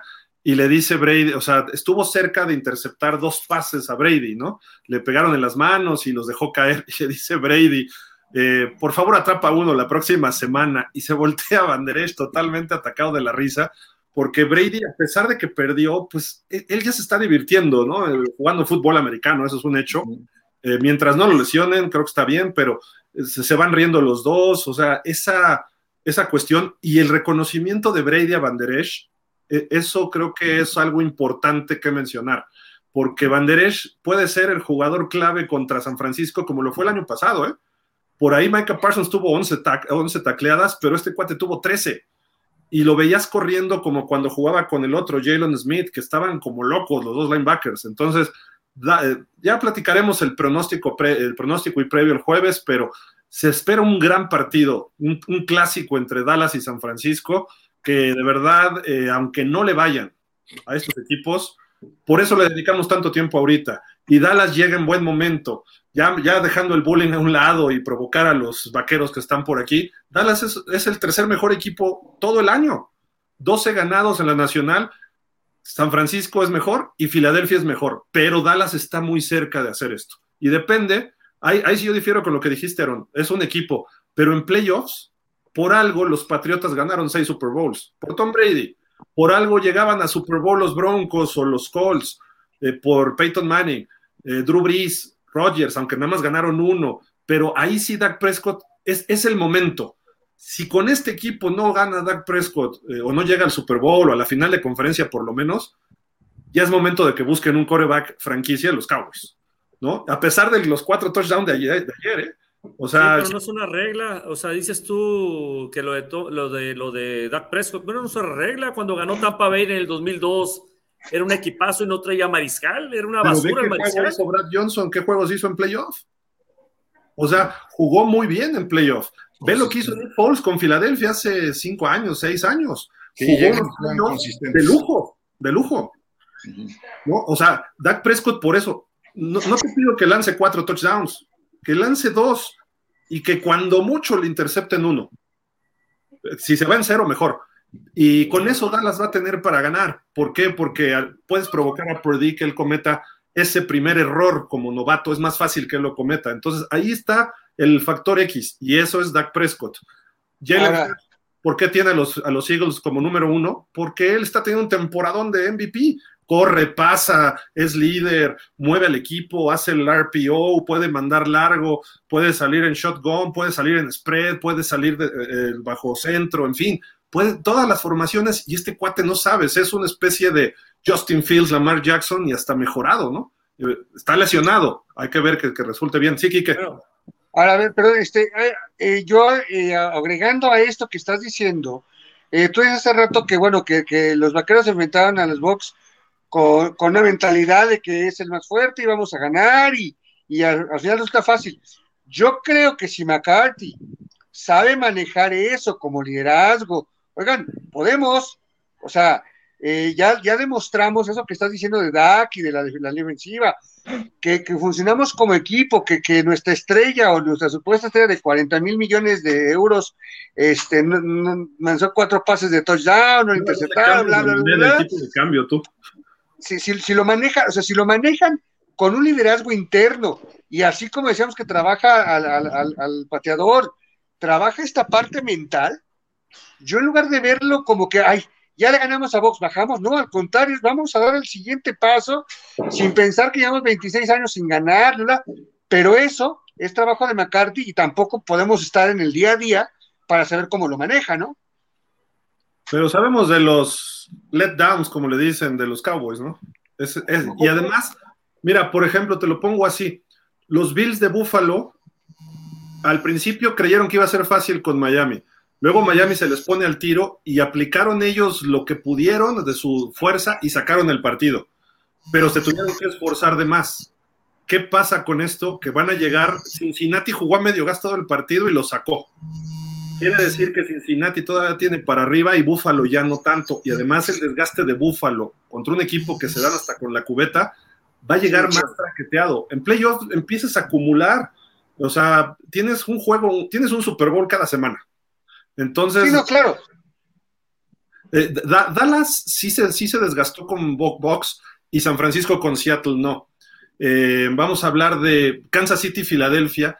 A veces causa algún problema el descansar de ritmo, pero todos los jugadores dicen quiero descansar. ¿Por qué? Porque el cierre de temporada fue brutal. ¿Y qué le puede pasar a Filadelfia o a Kansas? Que llevan desde mitad de diciembre que ya estaban con sembrados casi número uno o calificados. Entonces eso luego sí pierden el ritmo y, y tardan en, durante el primer partido divisional, pero es un mejor equipo y están descansados sus estelares. Eso, por eso es más difícil contra estos equipos, tanto Kansas, Filadelfia, pero así son los playoffs y así todo el mundo le entra. Y ha habido equipos, este Dani, que Pittsburgh, Green Bay, eh, Gigantes, han salido desde el comodín y se enrachan y aguas, ¿no? Se pueden seguir. Y puede ser Dallas este año por la marca y por el tipo de equipo que tiene. Sí, eh, de hecho, eh, yo, yo no descartaría que Dallas este, llegara al, Super Bowl. O sea, porque como bien dices, realmente armas las tiene, tiene talento, realmente creo que este, mucho dependerá de, de ese cambio que pueda hacer Prescott ya en este tipo de partidos, pero ya con una exigencia eh, mucho mayor a la que le proporcionó Tampa. Eh, de hecho, yo pienso que si Dallas le gana a, San Francisco, este, ah, se va directamente al Super Bowl. No creo que Filadelfia le gane. Si es que, si es que este, Dallas le gana a San Francisco, porque la verdad yo veo todo y todo que Filadelfia terminó como el número uno de la conferencia, veo mejor a San Francisco que a Filadelfia. Entonces, yo creo que ahí está la clave para Dallas. Bueno, pues este rapidísimo, nada más un dato anecdótico. Es la primera vez desde el 2009 que ni Aaron Rodgers ni Tom Brady ganan por lo menos un partido de playoff, o sea, cuando están los dos. Aaron Rodgers ni llegó, se quedó en la última semana. Eh, quizá Brady, y la pregunta aquí que les hago es, ¿será el último partido de Tom Brady lo que vimos ayer? Eh, digo, obviamente eso lo sabe él, eh, pero la forma en que se despidió de la conferencia de prensa con hasta de los periodistas, gracias, gracias y todo, ya, o sea, normalmente hay una separación, ¿no? En ese aspecto.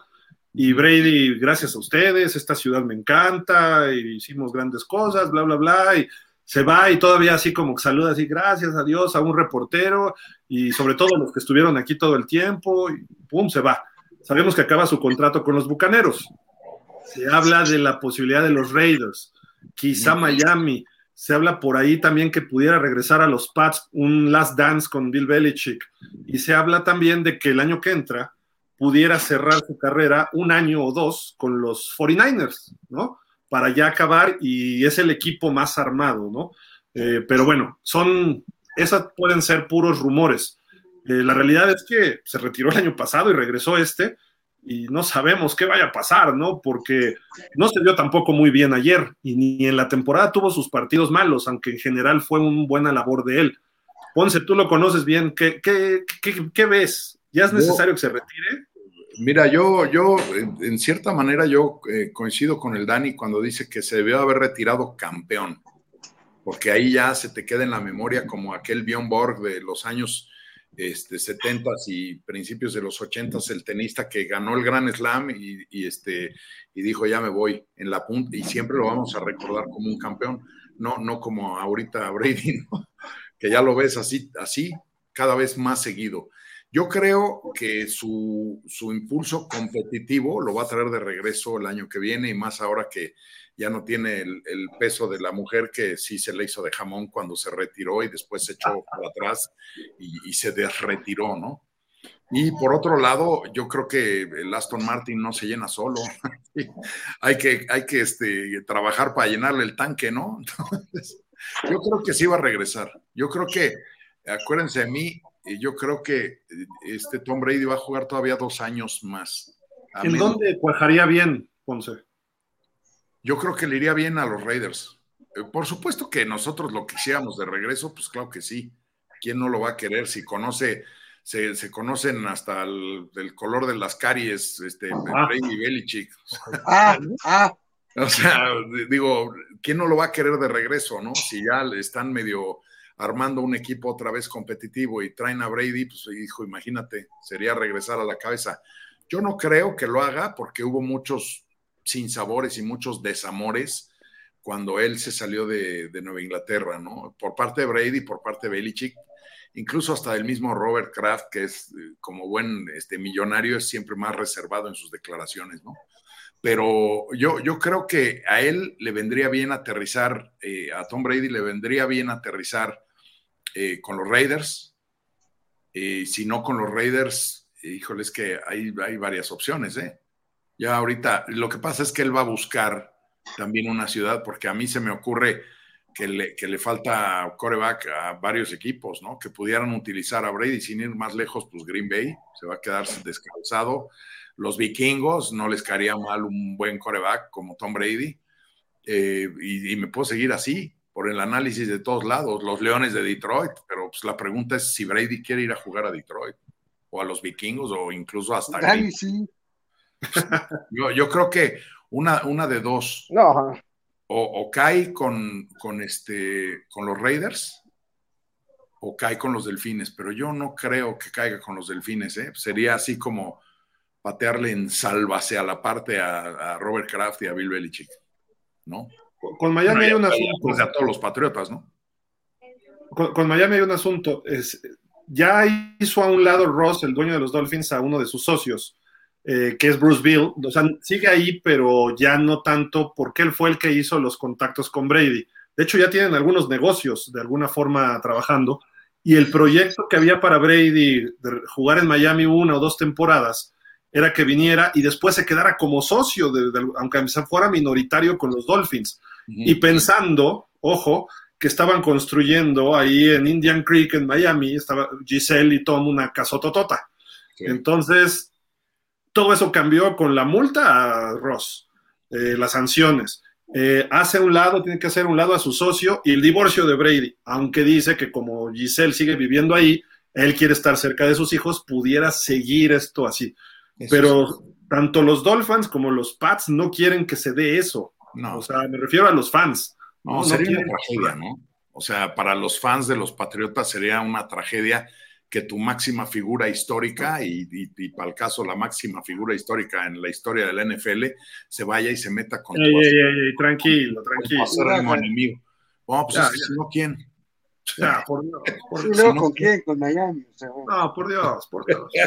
Dani, no, pon orden, pon orden aquí. ¿Qué me vas a decir? ¿Que Marino? No, no, no seas así. Por supuesto. Por supuesto. No, no, seas así. Yo, yo creo que Brady lo hace que rato estaba... buscar un lugar en donde después de la cancha pueda ejercer de ejecutivo. O sea, yo hace rato estaba también escuchando, estaba escuchando hace rato que también eh, están empezando a soltar rumores de que eh, a lo mejor eh, Mike, Mike Bravel eh, se deschonga y trata de convencerlo, pero yo la verdad lo veo poco probable porque también hay que recordar que los Titanes tienen en estos momentos el tercer peor margen en el tope salarial, entonces creo que ahí sí sería un, un problema, además de que eh, no es un equipo tan armado como puede ser este, ¿cómo se llama? Las Vegas.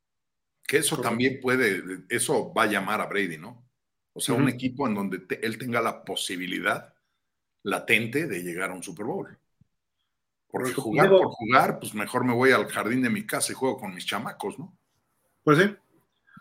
¿Quieren agregar algo, Aarón, Enrique, de Brady? ¿Aarón? Sí, yo, mira, yo empezando ahí difiero en lo que Ponce y lo que Daniel dicen de haberse retirado Tom Brady eh, al haber sido campeón con Tampa. Eh, yo no recuerdo a alguien o ustedes se retirarían después de ganar un Super Bowl. Yo lo veo muy complicado. Tú estás, estás ganando un Super Bowl. ¿Tú crees que vas a decir, señores, ya, me, retiro? Pensando en que eh, pensando en el equipo que tienes armado y que en la siguiente temporada tienes la posibilidad de ganar otro Super Bowl y siendo Tom Brady con el espíritu competitivo que tiene, imposible. Entonces ahí sí yo estoy. Y estaba sano, ¿no? Además. ¿Mande? Y estaba sano. Y está sano todavía, no estaba, está sano. Entonces tiene 45 años, está muy entero.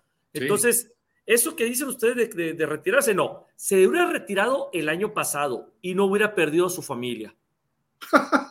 Independientemente, independientemente, perdió la familia. Ah, estamos hablando de la cuestión deportiva. estaba buscando otros gallos por otro lado. Sí, pero ya hablando ya deportivamente, el espíritu competitivo que tiene Tom Brady no le iba a permitir, pero sí hubiera sido muy bueno tomar la decisión el año pasado de decir, bueno, ya el equipo ya no dio para más, eh, ya, no, ya, no, ya no fuimos campeones. Ahora sí, señores, me retiro. Ahí hubiera sido muy bueno. Pero regresó. Sí, sí, sí, pues, pero no, no, debe haber, no debió haber vuelto, la verdad. Ahora, eso que dice Ponce, pues es que tiene que seguirle echando dinero al, de gasolina a Aston Martin. No, algo así. Bueno, él ya tiene amarrado, recuerden que tiene amarrado 10 años con una cadena televisiva de deportes, 10 años con 200 millones de dólares. 250 para 250 millones de dólares, entonces por ese lado, ya el señor Brady ya no tiene de qué preocuparse, él puede salirse cuando él guste de la NFL y, ya tiene su chamba asegurada por otros 10 años. No, y aunque Entonces, es lo mismo que la ronda, ¿no? Enrique puede vivir de aquí a que se muera, ¿no? sí. sí. O sea, Brady casi factura lo que la ronda deportiva y futbolera, dice aquí. No, claro, no, no. Además, recordemos que ya por la edad ya tiene su beca del bienestar, entonces ya con eso ya tiene para vivir y para gastar. ya, se fue, ya se fue y se inscribió a la tarjeta, ya, para que se la den. Sí, ya, ya la tiene, hombre. Oye, Acuérdate que no son iguales, son peores, pero bueno. Oye, eh, mira, Gil, yo, yo creo, yo, mira, es un poco de lo que han dicho todos. Yo creo que se debió, lo primero es, como dijo Dani, como, como suscribió eh, Ross, se debe de haber retirado como campeón, porque no lo hizo, los problemas con su esposa, el querer seguir compitiendo. Y yo creo que, que en su análisis que haga el personal, ya no tiene que compartirlo con la esposa, es eso que dijiste, sus números no fueron malos, digo, no fueron los mejores, pero sus números no fueron malos. El problema fue el equipo. Entonces, si ya no va a seguir con, con, Tampa, que eso es seguro, o eso lo aseguramos, no creo que haya renovación, va a buscar un equipo competitivo, ya armado, en el que él sea la cereza del pastel. Tú hablabas de San Francisco, pues a mí como cowboy no me gustaría que llegara a San Francisco, pero, pero bueno, es una buena idea. Raiders también podría ser. Y ahora, en el hipotético caso que, han, que se ha mencionado, que Dak no del ancho, pues ¿por qué no con los vaqueros? O sea, digo, podría ser. Yo no sé, o sea, pero vamos, o sea, aquí la, consigna yo creo que va a ser que, que sí va a seguir, coincido con, mis compañeros de que sí va a seguir, pero va a buscar un equipo competitivo para ganar el Super Bowl, sí o sí, bueno, intentar ganarlo, no un equipo como Detroit, que bueno, sí necesita coreback, pero pues digo, Detroit todos somos Lions, no, no los ataques. No, no, bueno, o sea, este, Dani va a tener nietos en Detroit y no van a ver campeones a, los Leones, ¿no? Es más, ni, en postemporada. Entonces, este, yo creo que va a buscar. En playoffs sí, en playoffs sí, el próximo año vas a ver que sí. Bueno, final de conferencia no creo, pero bueno, ya veremos, Dani. Ojalá, ojalá para que le toquen buenos partidos por allá, ¿no? No, no, ahorita ve cómo andan los vaqueros ya así con el no, bueno.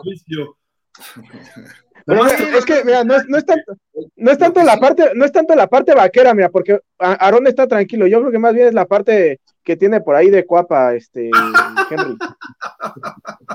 No, de cuapa ni me hables, estoy enojado. no saben lo que es ganar. En lugar de ponerle Enrique Villarreal, ponle odiame más, ya. No, no, no. Ese eslogan jamás me ha gustado, fíjate. es, es, algo que no. Con Se pudiera ir a, Raiders, ¿eh? yo creo más viable a los Raiders por la cuestión de, de que las, las, Vegas necesitan un, un, espectáculo, ¿no? Las Vegas es show. Entonces, llegar Tom Brady llenaría estadio, ¿no? De, de, de, de, los, de, los, de Las Vegas, que es lo que les hace falta. Entonces, como negocio, Tom Brady encajaría muy bien en, en Raiders y trae un equipazo Raiders, está armado Raiders y su coach, pues es Josh McDaniels. Y además, Aaron, sería negocio redondo para todos, o sea, para él, para el equipo, para la liga, para todos. Lo, que sí es un hecho es que cualquier eh, dueño encantado de que le digan, mira, tráete este cuate y vamos a ganar dos Super Bowls. O sea, Si no los gana, no importa lo que va a entrar al equipo con Brady ahí o con un Rodgers. ¿No? Eso cambia. los dueños no siempre piensan en ser campeones, ¿eh? No, piensan en el dinero, pero yo lo que creo es que Brady, más que otra cosa, él sí piensa todavía en ser campeón otra vez. Sí, sí, sí, claro. Digo, lo claro. el otro día, van 56 supertazones y de esos 56 11 los han jugado los Patriotas y de esos 11, 9 los ha jugado Tom Brady. Pero solo hay uno perfecto, Ponce, discúlpame. y de esos 9, 6, 6 ganó este, Tom Brady más uno con los Bucaneros. O sea, Mi querido Gil, tú eres del pasado, ese fue el ¿Sabes por qué yo adoro a los Cowboys? Porque si no nos hubiéramos dejado ganar el Super Bowl 6, no nos hubiéramos dado cuenta que teníamos que ser perfectos. O sea, los Cowboys nos hicieron perfectos. Pues bueno, pero esa perfección ya les costó medio siglo, ¿no, Gil? Hablas de soberbia, hablas de soberbia. ¿Y quién, no lo pudo igualar, Ponce, ni con trampas? ¿Cuáles trampas? Ese es un cuento chino. gracias, Eli, gracias, Eli. Lo vamos a discutir otro día. Pero a, donde quiero llegar es, vamos, o sea, yo no creo que nosotros veamos otra vez un personaje, cualquiera que este sea, pateador o corredor o liniero o, lo entrenador que se cargue siete anillos de Super Bowl. El está, difícil. está difícil. Está difícil. Y si suma ocho, pues bueno, hay equipos que ni de chiste tienen siete anillos y este ya tiene siete. Voy a decir uno solo. Bueno, voy a decir algo que los Brady Lovers les, les va a caer en la punta del hígado. El nivel de competencia que le tocó a Brady no fue el mejor. O sea, los, los equipos no todos tuvieron un chispazo un año por aquí, por allá. Miami tuvo sus peores años, Buffalo en la división sus peores años, los Jets ni se diga. Eh, todo se combinó en ese momento. Y luego ves en la conferencia Peyton Manning y repartían juegos. En el Super Bowl se encontró ahí Eli Manning con dos buenos equipos de gigantes y perdió. Y, y, dicen, es que los de la división eran malísimos. Pues toda la conferencia era malísima, solo Pittsburgh e Indianapolis. Y luego en el Super Bowl llegaban equipos y no le ganaban. Y, no porque fueran muy buenos, sino porque eran equipos de un año. Filadelfia con Andy Reid siempre se quedaba en la orilla. Carolina llegó un año al Super Bowl de milagro y mm. perdió el Super Bowl con los Pats y le dieron batalla. Eh, los Rams, el Show on Turf, que todos eran buenos equipos en su momento. Ese año, pero no eran equipos de, trascendencia. Pues Entonces no, había la competencia constante mides con, o sea, llegas tú por la americana, pues te mides con el mejor de la nacional. malo que llegara de repente en un rebote extraño de eventos, eh, se aparecieran ahí los Leones de Detroit, dices, bueno, pues cualquiera se los merienda, ¿no? O sea, que ya defienda tu ¿Qué, por qué, por, qué, ¿Por qué tanta agresividad contra los Leones, por Dios? Ah, pues es que a mí los Leones me dan mucha tristeza, igual que los cafés, ¿eh? Estás a tiro de piedra, Dani. Ya nada más falta que lleguen al Super Bowl, si mal no estoy, ya nada más falta que lleguen al Super Bowl Tejanos, Jaguares, Leones y, Browns, ¿no? los Jaguars llegan, llegan este año. Eso es una. Y ahí que se agarren los Cowboys, ¿eh? porque ya les ganó Trevor Lawrence en la temporada. A mí me da tristeza los Leones por el enfoque que tienen. O sea, yo creo que de toda la NFL es el equipo que menos veo con ganas de reestructura y de, a ver, tráete, vamos a, muévele aquí, jálale acá, a ver si llegamos a playoff y hacemos algo memorable, ¿no? Ya los cafés han hecho varios intentos que dices, ay, se han quedado en la final de la conferencia, eh, se han, le han, dado unas batallas épicas contra los acereros, contra los bengalíes, los cuervos. Bien, o sea, los jaguares igual, es un equipo mucho más joven y hace lo suyo, ya también se ha estado colando y, ha estado mejorando muy bien, pero los Leones... ¿Los Jaguares? ¿Los Jaguares traen más finales de conferencia? que Miami, Dallas, eh, Washington, desde que surgieron los Jaguars. Fíjate, es lo que, es lo que te digo. O sea, el enfoque es diferente y en cambio los Leones es así como si el dueño dijera, a ver, tengo 750 negocios y ¿cuál es el más chundito? Ah, pues los Leones, hay que sigan jugando, déjalos. O los Browns, yo los veo igual a los Browns. Con los Leones. ¿A quién? Aguas con los Leones, ¿eh? Pues ojalá. Ojalá, yo a mí, temporada, aguas con los leones. a mí me encantaría que dieran lata los leones, me encantaría. Es que los, los transformó Dan, Dan, Campbell, los transformó. De hecho, yo le decía el otro día a Gil, para mí, los, este, los candidatos a coach del año deberían ser Brian Dable, Doug Peterson y Dan Campbell, esos tres. O sea, porque no con el coach particularmente no te tienes que enfocar tanto en el récord. O sea, Filadelfia, en el caso de Nick Siriani, este, ya era un equipo de playoff el año pasado, eh, pero por ejemplo, eh, Nueva York desde el 2016 no llegaban a los playoffs, eh, puras temporadas perdedoras. Los Jaguars, dos años seguidos, el, peor equipo de la liga, se metieron ya hasta la ronda divisional y siguen vivos. Y los, los Leones también habían tenido un una temporada malísima el año pasado, el, segundo peor de la liga, y estuvieron a nada de meterse a playoff. Entonces, creo que eh, bajo ese parámetro, esos son los tres mejores coaches del año. Sí, de acuerdo. Oigan, pues bueno, ahí estamos ya este, hablando un poquito de todos estos aspectos. Yo nada más les digo, y ya lo mencionamos ayer, Ponce, vean los cuatro corebacks que están en la ronda divisional de la conferencia americana. Patrick Mahomes es el viejito de 27 años. Josh Allen, 26. Burrow también 26 y Trevor Lawrence 26. Aquí hay dos corebacks que ya aparecieron. No, Trevor tiene 23. ¿Quién? 23. Trevor tiene 23. Trevor tiene 23. Es que dijiste 26, pero sí, sí, tiene 23, ahí dice. Ya no sabe leer el Gildardo. Ay, hasta pasa de Miami. Espérenme, es que se, me trabó esto. Yo dije 23. Chiva y, Delfín, no, bueno. Oh, por Dios. Pues es su segunda por Dios, por Dios, ¿no? por lógica. Es por andar vistiendo esa sudadera. ¿Y eso qué lo hizo? Imagínate si lo hubiera mandado a hacer peor, Ni lo leo, ni lo leo. Y, precisamente están menospreciando mucho a los dos equipos, eh, a los felinos a los Bengals y a los Jaguars. Incluso la NFL lo está haciendo, y eso sí hay que señalarlo. Hoy ponen a la venta, por lo que ocurrió con Damar Hamlin, la NFL eh, dijo que si determinó los dueños en una reunión que si jugaban Buffalo y Kansas la final de la americana iba a ser en territorio neutral. Ya se determinó que era, iba a ser en el Mercedes-Benz Stadium de Atlanta. Pero a partir de hoy, y vean la nota, ahí dice 17 de enero, fue en la mañana esto, dice, ya están a la venta los boletos para esta final de conferencia. Y dices, oye, espérame, se tiene que jugar primero para poder poner a la venta. Mejor dices, el lunes los ponemos a la venta, si se da, ¿no? Y a ver si no, termina siendo partido, pero no, la, la, final de la conferencia, a ver si no termina siendo un duelo de gatos, ¿eh? ¿Es factible? Yo creo que sí, puede ser, ¿eh?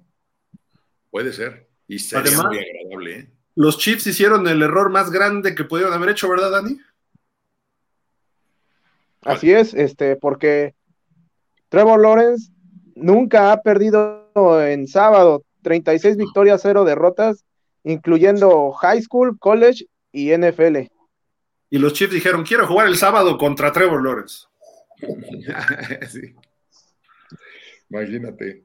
Oye, ¿cómo hablan? Los Bengals con Búfalo está parejo, ¿no? No sé, digo, no, no veo a Búfalo tan superior a los Bengals, ¿no? No, al revés, yo los veo más abajo que los Bengals. O sea, y lo, lo hemos dicho de los últimos cinco o seis semanas, los, los Bills se vienen como desmoronando y los Bengals vienen construyendo, vienen hacia arriba. Entonces yo creo que sí van a ganar los Bengals. ¿eh? Espero. ¿Por qué esperas? ¿Odias a los Bills? Pues no, no, mira, a mí los Bills se me hace un equipo que, siempre llega la, y cuando llegan se meten, oye, cuatro apariciones continuas en el Super Bowl y no ganaron ninguna, dices, ay, buenas noches, ¿no? sí, sí, o sea, ya, adiós. nada, al que sí no veo bien, o sea, que no, no, no lo veo con buenos ojos, pues no me caen tan bien, y antes me caían muy bien, son los jefes de Kansas City. ¿No te cambian ya? No, ya no. Ya no, yo creo que siguen ostentando una bandera que ya no tienen ellos. O sea, siguen ostentando que somos aquellos y no, ya no es lo de hace tres años. Hace tres años sí era un equipo bien temible, hace tres años. Hoy, hoy, ya no. Hoy, hoy Desde que perdieron al Chita. Sí, pues sí. fue, sí fue un golpe. ¿eh? Yo creo que Mahomes allá de haber dicho, ay, ¿no? Pero bueno, pues a ver, vamos Hay a ver. Hay una declaración de Aaron Rodgers y que se va a tomar más tiempo para ver qué hace con su, con su carrera, ¿no? Pero dice, pienso que puedo ganar el MVP en la situación correcta. Ahí está en Miami, Aaron, vente, ya, ya está. Ya está. Pero, oigan, tú quieres coreback como de lugar, ¿verdad? Tú es, la, es el futuro de Miami. Oye, ayer, ayer anuncia el gerente general de Miami, un día, de, de, de, más bien horas después de que el coach dijeran, Tua va a ser el coreback titular de Miami en el 23, y dices, primero a ver qué dicen los médicos, ¿no? Sí. Y luego vamos a suponer que esté al 100% sano. Si va a jugar como contra San Francisco y los Chargers, Tua, ese es el verdadero Tua. Es que eso es lo que te digo. O sea, yo, un jugador así no, no te funciona para construir una, una, una franquicia arrolladora. O sea, no, a no lo mejor te, te mete a playoff, ¿no? Como sí, lo hizo este año. Sí te mete a playoff, pero recordemos, eh, te, este, Drew Bledsoe toda la vida y, y, este, Tony Romo toda la vida metían a los vaqueros y a los patriotas a, a, al, al, playoff y después no lo ganaban. Correcto, entonces, digo, Miami necesita un coreback élite y Tua no lo es, por más que estadísticas que tenga este año, pero muchos Dolphins están eh, empecinados en eso. Y dices, a ver, la realidad es que parte, tienes un coreback que te juega de 8 a 10 partidos por temporada, te gana el 70-80% de esos juegos. Ah, qué bien. Tienes 8 ganados. Para ir a playoff necesitas 10, 11. Este año nos metimos de milagro con 9, ¿no? De milagro. Pero realmente para estar peleando necesitas 11. Yo, y yo, las reservas que tiene Miami. Yo creo algo, ¿eh?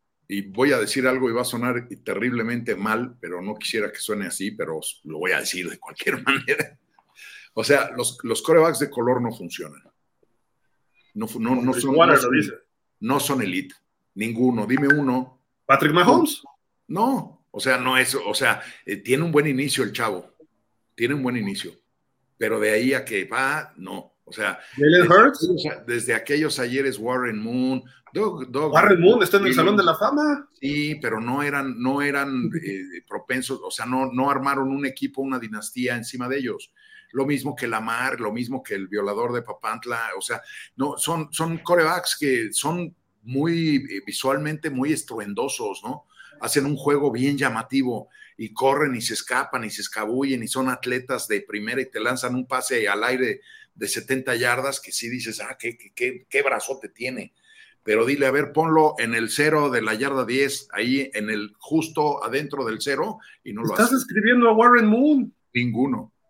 Warren Ninguno. Moon no tuvo el equipo suficiente y te, jugaban con la run and shoot y pues lo chamaquearon en playoff varias veces. ¿Por qué son buenos y por qué son tan perseguidos los corebacks de color? Porque tienen, prestan una, una versatilidad a la ofensiva que no te la da un coreback blanco. Que no o fuera sea, Steve no, Young. ¿Quién? Steve Young, Josh bueno, Allen. Josh. Allen te lo hace. Y tan, tan, tan. ¿Quién más? Tom Brady Así corre a 40 kilómetros por hora. que digas, es un peligro corriendo, al igual que lanzando. O sea, yo más bien lanzaría la pregunta: ¿Lamar Jackson es más peligroso corriendo o lanzando? Pues corriendo, ¿no? Ahorita corriendo. No, Justin pues, Fields. Ahorita, no, ahorita y siempre. Justin Fields es el futuro, Ponce. Pues vamos a ver. Ojalá y sea, y ojalá yo me calle la trompa, pero. Caleb nunca, Williams de USC viene el año que entra. Nunca ha evolucionado. Yo, yo creo también, o sea, lo mismo pasa con Dakota, y lo mismo pasa con Russell Wilson. Son corebacks que son, son atractivos visualmente porque hacen unas jugadas espectaculares. Pero no, son, no, no es un cuate con el que vas a construir toda tu historia, ¿no? O sea, ¿cuánto tiene ya la mar en los cuervos, Gil? Cuatro. ¿Y qué ha hecho? MVP. Dos playoffs, dos lesiones. ¿Qué ha, para los ¿Qué ha hecho para los cuervos, no para él? dos playoffs, la mejor marca en el 2020 y eh, pues... Y luego. dos lesiones, eso sí. Y luego. O sea, en cuatro años, puedo poner ahorita cuatro ejemplos de cuatro corebacks diferentes que ya en cuatro años ya habían sido campeones cuando menos una vez. Pero entonces prefieres a Baker Mayfield que a Lamar Jackson. No, porque Baker Mayfield es, es, un caso un poco como Carson Wentz, como este... De, Sam Darnold, ¿prefieres a Sam Darnold que a Justin Fields? Son cuates, no, porque esos son cuates que yo, digo, yo prefiero, yo prefiero y, y, lo dije hace un rato, yo prefiero porque son corebacks que no son, no, no, tienen esos numerazos, pero siempre salen y juegan a un nivel, siempre. Tienen la sorpresa, no hay sorpresas ahí. Tienen la sorpresa que van a jugar así. Y, yo insisto, con los corebacks, y, los podemos nombrar a todos, Gil, porque cada vez son más. O sea, y está Tua, y está Wilson, y está Dakota, y está este, Justin Fields, y está este, el, este, el de que se lastimó, este Jalen Hurts, este, Lamar Jackson, este, este Winston, bueno, que si ya no está Winston o estaba todavía. Watson es muy bueno de Sean, que tú dices que es muy bueno, yo digo que es una patraña gigantesca, pero ahí, y ahí está. Y bueno, estoy hablando del campo de juego, ¿eh? Fuera, no sé. No, no, no, adentro también del campo de juego. O sea, si, si los cafés están pensando, bueno, los Browns están pensando en armar su futuro alrededor de Deshaun Watson, pues es un error tremendísimo y acuérdense de mí. ¿Peor que Johnny Football? ¿Peor que Tim Couch? Johnny Football es un caso así deschavetado de, de, los que suceden en la liga una vez cada 20 años, ¿no? Porque llegó con... Tienen, tienen que modernizarse también en los sistemas. Estos corebacks te hacen el sistema, el RPO mucho mejor. Eh, hoy casi todo el mundo juega RPO, hoy todo el mundo juega más abierto, más pasador. Y estos corebacks, Doug Prescott, por ejemplo, lo hace muy bien, puede correr. Ayer ya corrió como lo hacía antes, ya no le da miedo. A ver, y no lo hace bien este, Justin Herbert y no lo hace bien Trevor Lawrence. Pero Herbert y Lawrence son más pocket passers. No, pero... Eh, Pueden correr. Finalmente se ajustan al ataque y les arman el ataque a la medida y no nada más a ellos. A ellos sí, pero, pero con Herbert no vas a mandar el RPO. Ahí mandas un spread y que era como Marino. Y es más, todavía. receptores, escoge a uno y mete el balazo. Es un tocho. Todavía quiero llegar más lejos con mi aseveración de los 56 corebacks campeones que ha habido en la NFL, ¿cuántos han sido de color? Tres, cuatro, no sé.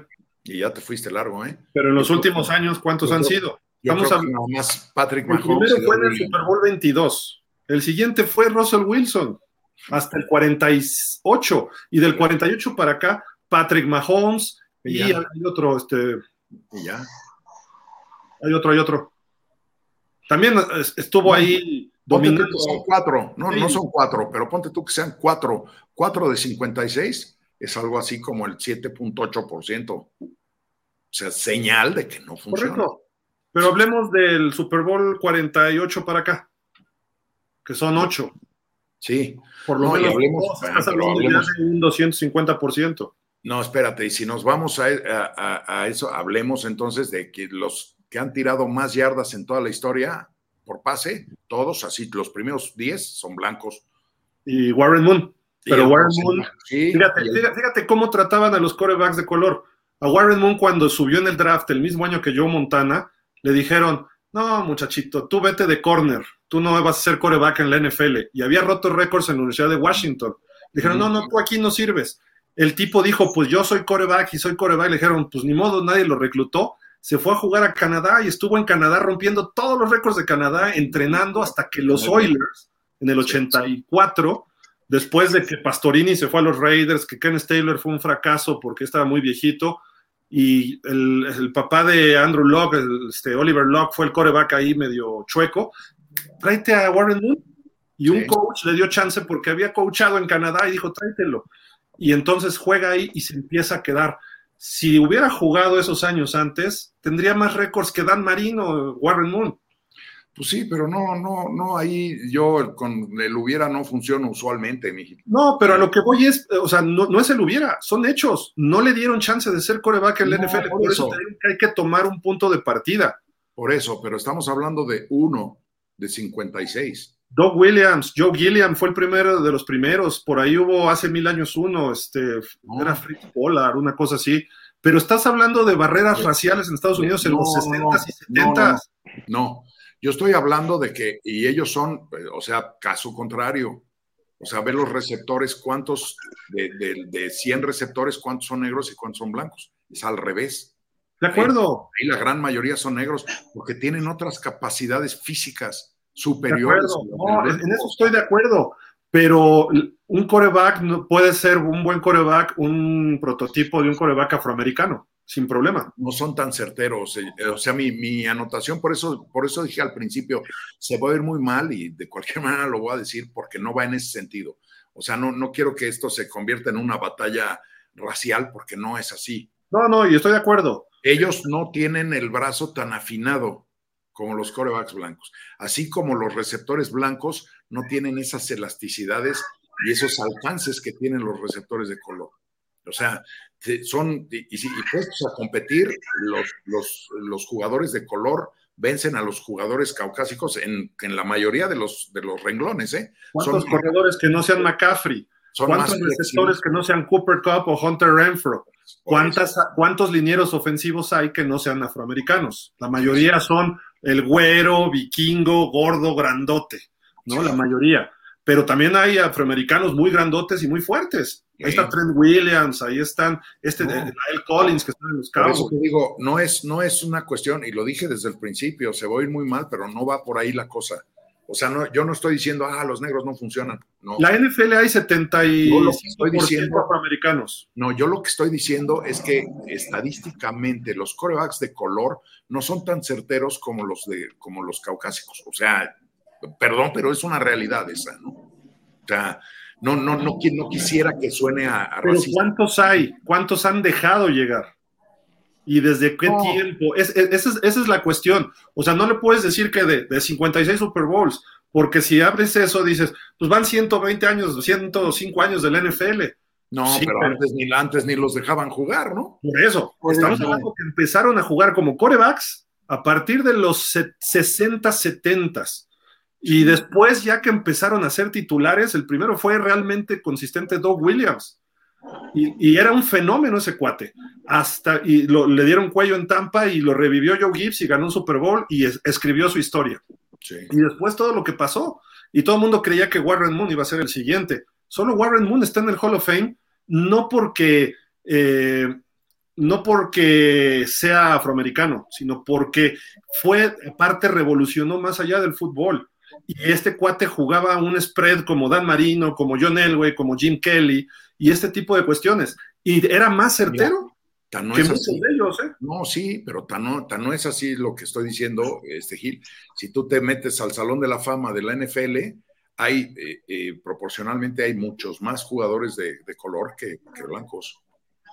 O sea, no les, o sea es que ocurre, la NFL es un reflejo de la sociedad. Tienen, tienen capacidades físicas muy superiores.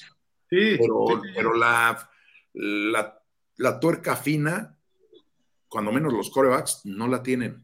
Son corebacks, todos los corebacks de color tienen el mismo perfil. Tienen un brazo poderosísimo, son capaces de tirarte un pase de 70, 80 yardas en el aire y así como que, como cualquier cosa.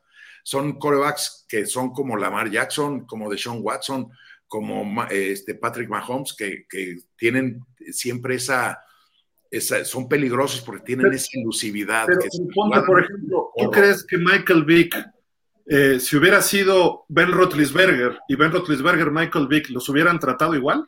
¿La sociedad y la NFL?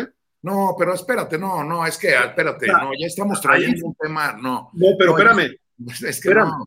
es que Michael Vick se tuvo que... Esto no es un tema racista. Gil. No, no, es que no, no es que sea racista, es que me refiero a las oportunidades que tienen los corebacks afroamericanos. Y si lo traduces a, a, lo que es la sociedad americana, ¿cuántos CEOs o vicepresidentes de empresas son afroamericanos?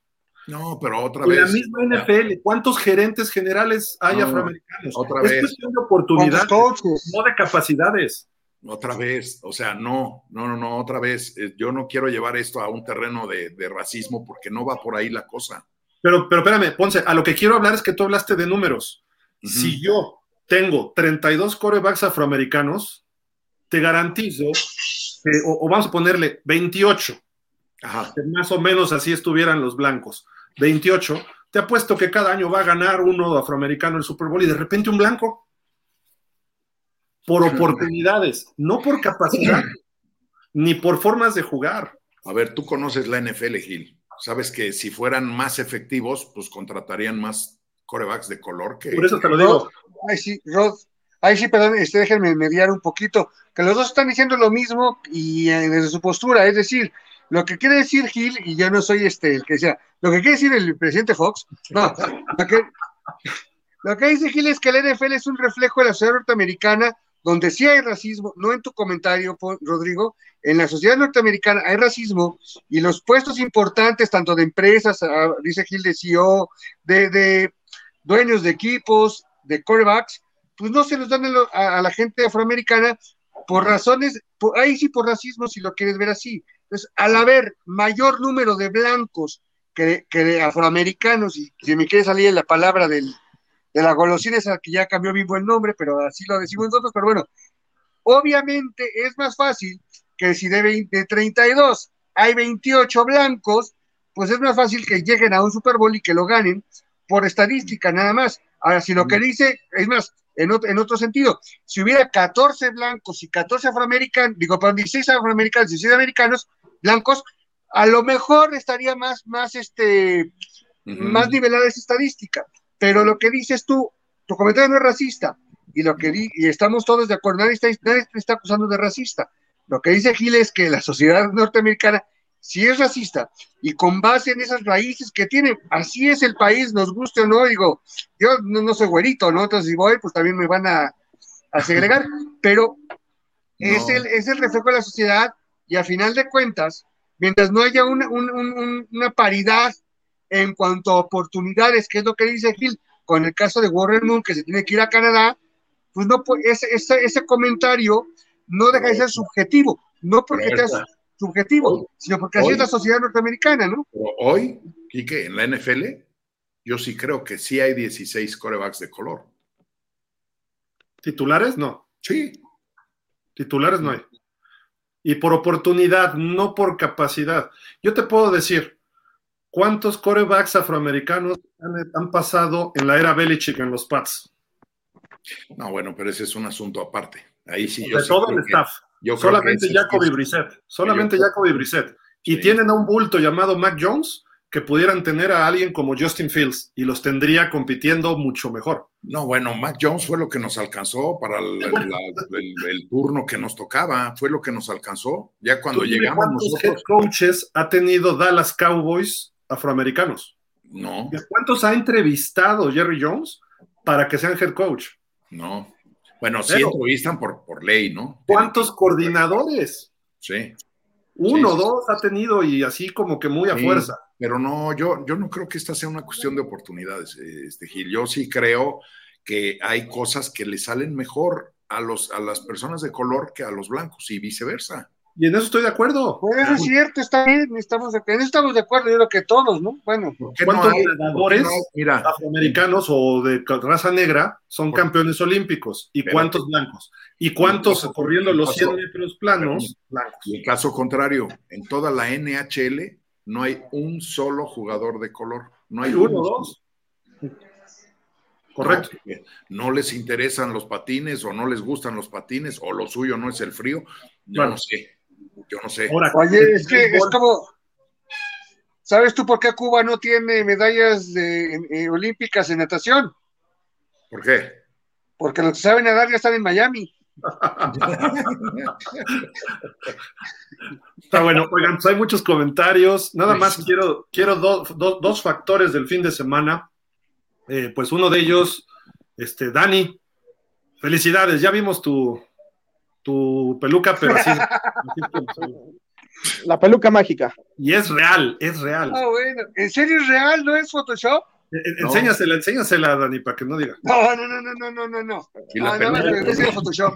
La peluca, la peluca, Henry. Ah, ya, La peluca. Ay, perdón. Ya hasta nos va a mandar varias. Si, si los Jaguars llegan al Super Bowl, tengo que comprarme una porque ya lo prometí. Sí, sí. Ahí está. Ahí está. Así pareces Marilyn Monroe. Así ya. El tío Pensé que era Shakira. O el tío Cosa. La Rolex, ¿no? Ah. La role. Trevor Velasco. Ahí Y, está. Ahí está. y- y nada más para que quede constancia, y creo que este tema va- vamos a tocarlo en el programa de los Dolphins al rato. eh, pues esta fue la jugada que definió el partido contra los Bills. A ver, díganme, o sea, díganme qué onda.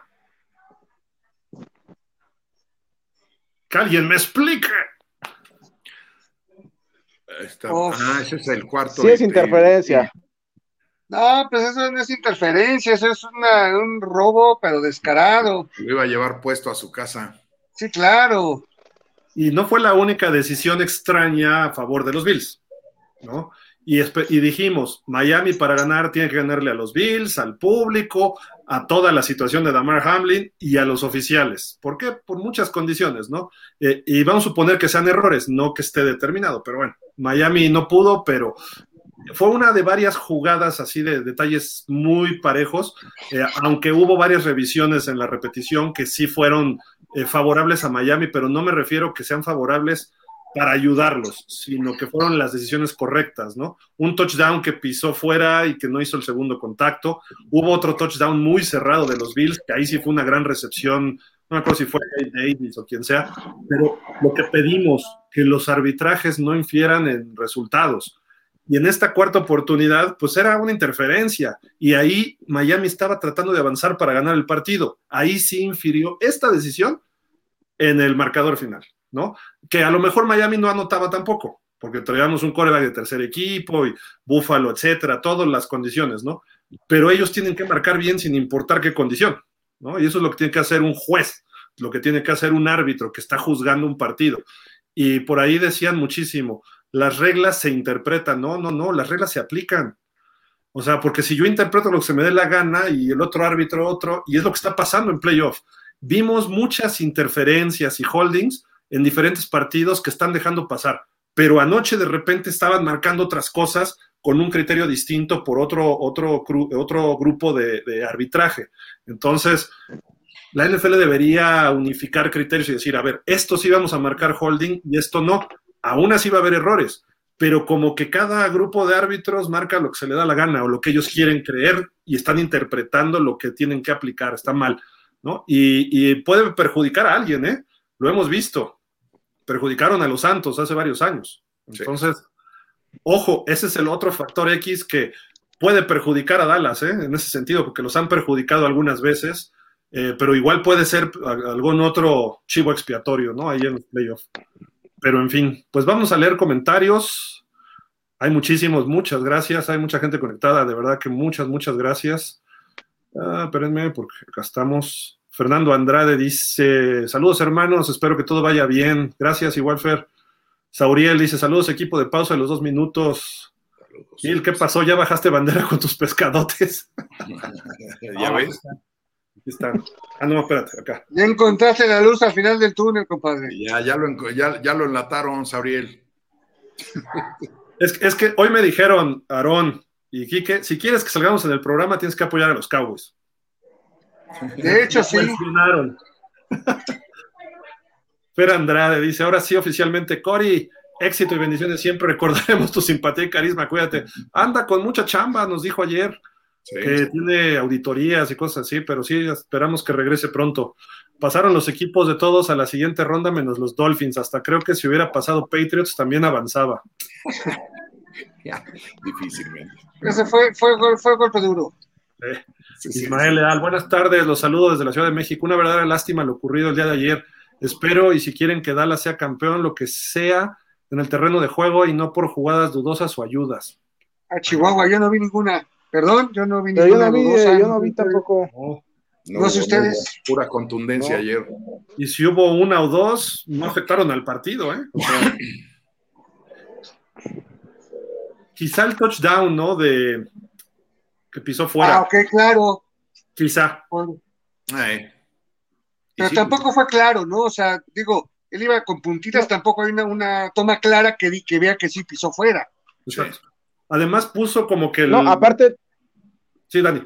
venía de puntitas, ¿no? No, aparte también, eh, cuando el árbitro estaba dando la, explicación, dijo que el defensivo había tocado el balón.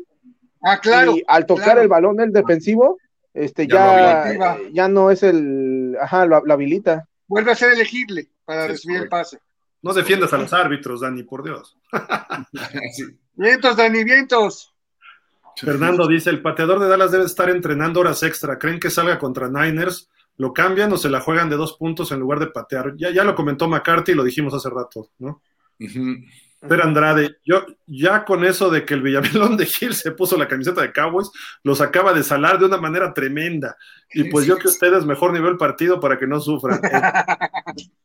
no te preocupes, tenemos el la contrasalación. Oscar Hugo Montaño. La semana pasada les comenté que ganaría Dallas porque pese a los números de Brady, Tampa no tenía equipo. Creo que Dallas le puede ganar a San Francisco porque Quinn atacará mucho al coreback por ser novato para forzar errores. No creo que San Francisco tenga un día de campo. Además, el coach es Shanahan y normalmente la cruz azulea.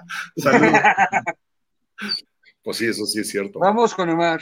Buen, buen punto. Ismael Leal, los vaqueros no ganaron con autoridad. He visto partidos de los bucaneros y ayer parecía que no querían ganar. Ese pase interceptado a Brady en la zona de anotación estaba muy lejos del receptor. Eso sí. Oye, el pase fue tan malo que se tuvo que esforzar Gears para atraparlo. Sí. Iba nadie y como que Gaviota, o sea, esos pases los echas a la tribuna. Sí, lo tiró a, ver qué salía, ¿no? Es un novato, Tom Brady, tiene chance, ya crecerá. Carlos Tlamayo, sí, pero ese pateador ya trae ese trauma. Yo me aviento con la ofensiva, dice. es cierto. Dice Fernando Andrade, no es por demeritar ni nada de eso, pero hasta los Dolphins hubieran vapuleado a esos bucaneros. estoy de acuerdo. Me quedé esperando el regreso de Brady. Y todos. Ismael Leal, espero el NFL no sea como la FIFA y quieran ver a un equipo campeón, sea como sea. Saludos a Messi, donde quiera que estén. Pues, quién sabe, ya empezaron a vender boletos. ¿Quién sabe? Ya empezaron a vender boletos. Ha ocurrido. Verde Rettig. Maher fue el tercer lugar en la temporada regular, solo debajo de Tucker y de Daniel Carlson. Tuvo mala salida, nada más. No hay información de alguna lesión. No veo de qué preocuparse. De acuerdo. De acuerdo. de acuerdo con él. Sí. La cabeza es el problema y eso no se corrige de una semana a otra. Hay que componérsela. Ah. Miguel Darío Pérez, señor. Unas cachetadas guajoloteras y ya. Tráiganme los dos minutos y ya yo lo resuelvo. Unos apes jicameros y listo. Señores, buenas tardes, dice Miguel Darío. Los vaqueros es buen equipo, pero ya lo mencionaron y es la realidad. San Francisco no estampa. Ahora el aspecto mental está de su lado, pero creo que no hay comparación de equipos. Mm. Pues Ismael dice, como lo había comentado anterior, las finales van a ser Águila San Francisco y Jefes Bills. Y la final Bills San Francisco. Creo sería lo lógico, aunque todo puede pasar.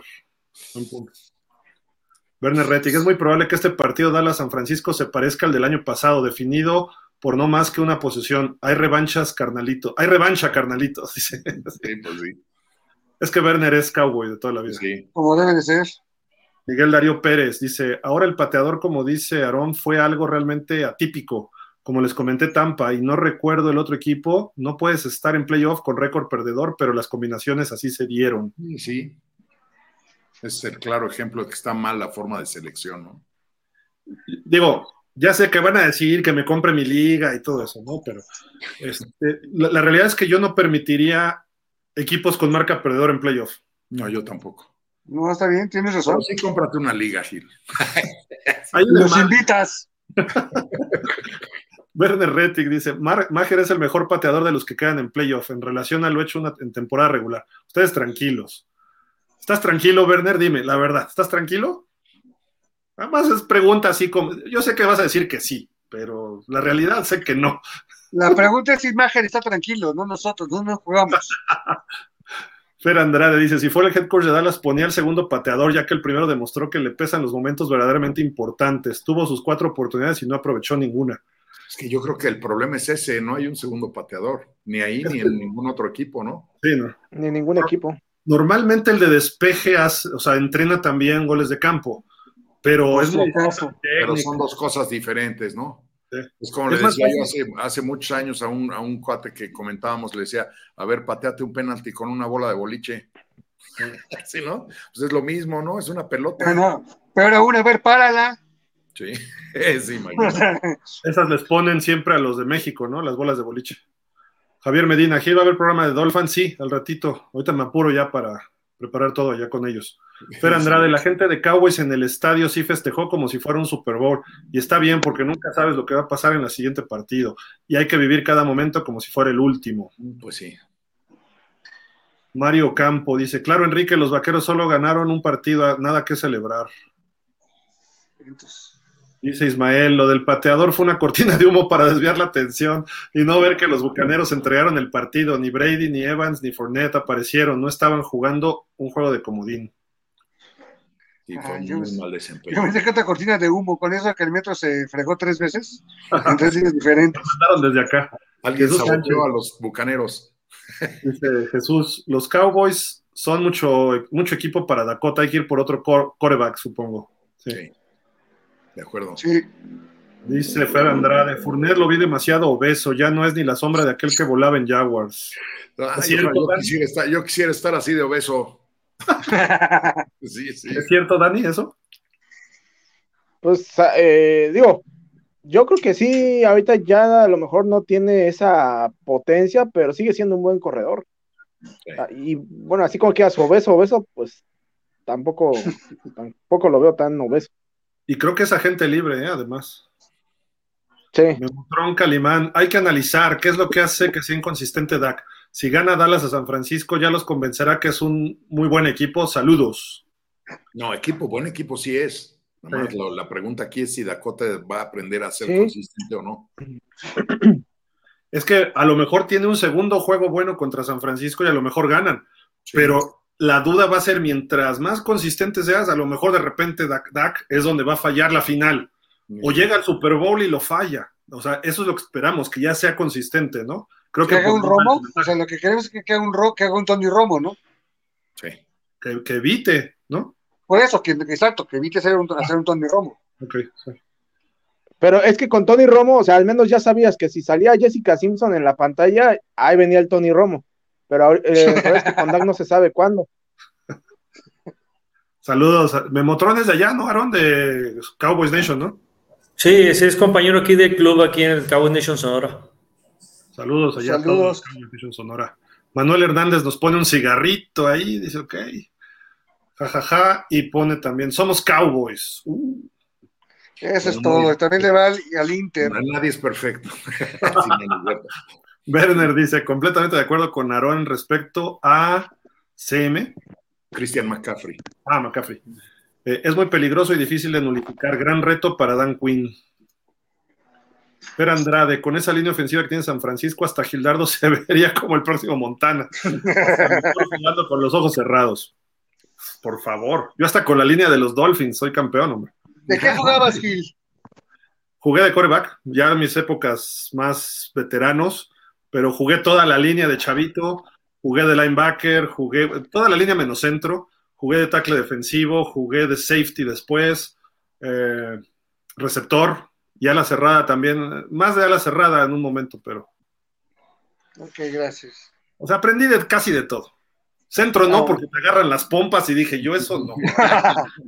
Y Dije, yo soy hombrecito. Y no te pagan por tocártelas ahí, entonces mejor lo hiciste profesionalmente. Eso iba a decir, que, Gil dijo, eso sí, pero afuera de la cancha. Exacto, eso cobrando, no de gratis. ¿Qué pasó? No, espérate.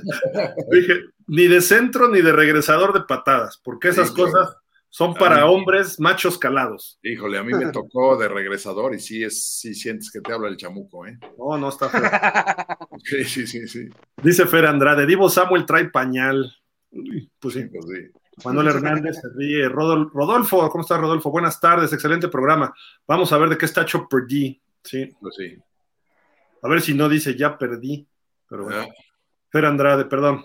Este, ¿dó- ¿Dónde está la salida, este Enrique? Perdón. Fer Andrade, en receptores entre San Pancho y Dallas está mejor Dolphins, pero por Ah, sí. Bueno, pues sí, ¿eh? supuesto. Nada más tiran pases importantes en playoffs, ¿no? Te digo, ya nada más falta quien les aviente algo bueno y ya está. Rodolfo Martínez, también Tampa Bay no era un gran sinodal para los Cowboys. Sí, ya lo dijimos. Leo Murillo, Commanders tenía defensiva top y lo sacó. Eh, sí, este, por D. Ah, ok. Pero así como top, top, top, pues. Sí, sí, es una buena defensa la de los Commanders. Eh, sin Chase Young, Sweat ahí a ratos. No sé. Pero bueno, vamos a darle el privilegio. ¿no? A los Commanders ya nada más les falta volverse a llamar Redskins otra vez y ya está. Ya con eso ganan. Sí. Rodolfo Martínez, ¿piensan que hayamos visto ya el último partido de Brady? Tal vez ya debería de pensar ahora sí en retirarse. No. Coincidimos los cinco en que no. No, Murillo, Gil, te va a hacer, te hace ver más a Purdy jugar para que veas la realidad. Ah, aunque me hace falta ver más. Te hace, te hace falta, sí. Me hace falta ver más Purdy. No, sí lo he visto en todos sus juegos, ¿eh? Te hace falta ver más backs. Así, Lo, ¿no? lo- lo- lo vi contra. Bueno. Es bueno, es bueno el chavo, no digo que no, pero pues, es novatón, es novatón. Imagínate. Werner dice, Ponce, salúdame al gatito, ¿le va a Dallas? No, no, no. Cuando lo recogí de la calle me aseguré de que no fuera así. Si no lo dejas en la calle o qué. Sí, le dije, ¿a qué, a qué por equipo le vas, hijo? Y me dijo, a los Patriotas, pásale. ¿Qué te hace? Miau. Ya no dije No. nada, ya, ya, ya me desquité, ya. Estamos a Oye. mano, ¿eh? No, me hizo así. Le dije, pásale. Está bien, ya. No, no dije nada, Ponce, ya. pero- Ismael Leal, Taylor Rice, Owen Sanders, Montana, Lott, Romanowski. Estos jugadores hicieron época con los Niners y estos jugadores actuales tienen algo en su forma de juego como los mencionados. Sí, Sí, algo hay de eso. San Francisco es un Dream Team con un coreback novato. sí, es correcto. O sea, yo lo veo así.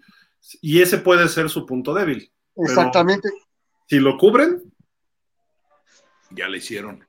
O sea, estás diciendo que estás diciendo que, que tienen a Christian Ledner de coreback. ándale, el Dream Team con Christian Ledner, correcto. Y se echó sus tiros de tres puntos contra Angola, ¿eh? Sí, sí. ¿Quién es Angola, por Dios? Oh, bueno, pues es lo mismo. pues, este, Washington, Miami. Ah, no, ¿verdad? Miami sí es bueno. Ismael Leal, es cierto que Tom Brady va a los Raiders para levantar esa sede, ya lo comentamos, ¿no? Ismael Leal, ¿a qué equipo va a dirigir a Sean Payton? Al que sabemos que dijo que ya no, a los Chargers. A Les los hizo el Chargers. fútbol. Puede ser Denver, creo yo. No sé cómo vean ustedes. Podría ser, ¿eh?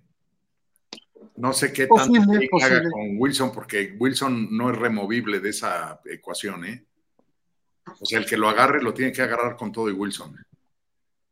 Ojalá y se vaya a Miami ya. Oye, pero por ejemplo, a los Chargers real- a los Chargers realmente les hizo el feo, o más bien fue la gerencia la que dijo nos, va- nos vamos a quedar con Brandon Staley y nada más corremos a los No. otros babosos.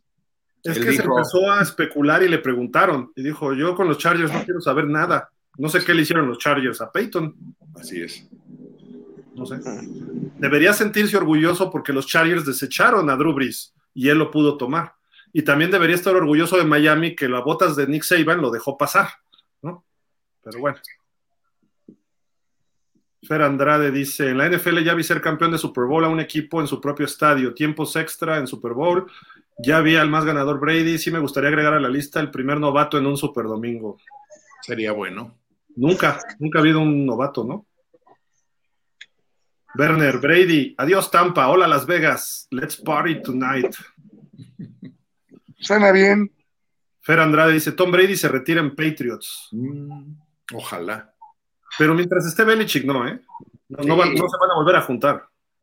No, bueno, eso sí, pero sí hicieron bueno lo que consiguieron ya ah, difícil de repetir, ¿no?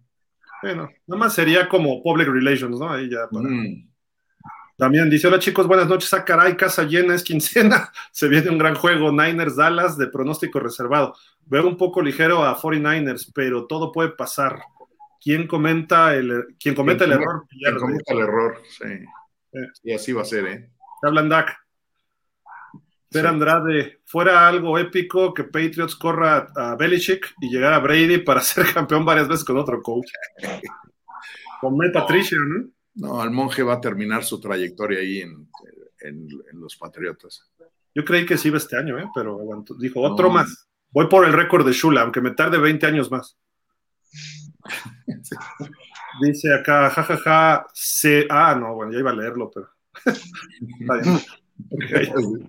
¿Qué pasó, Manuel? No nos pongas esas trampitas ahí.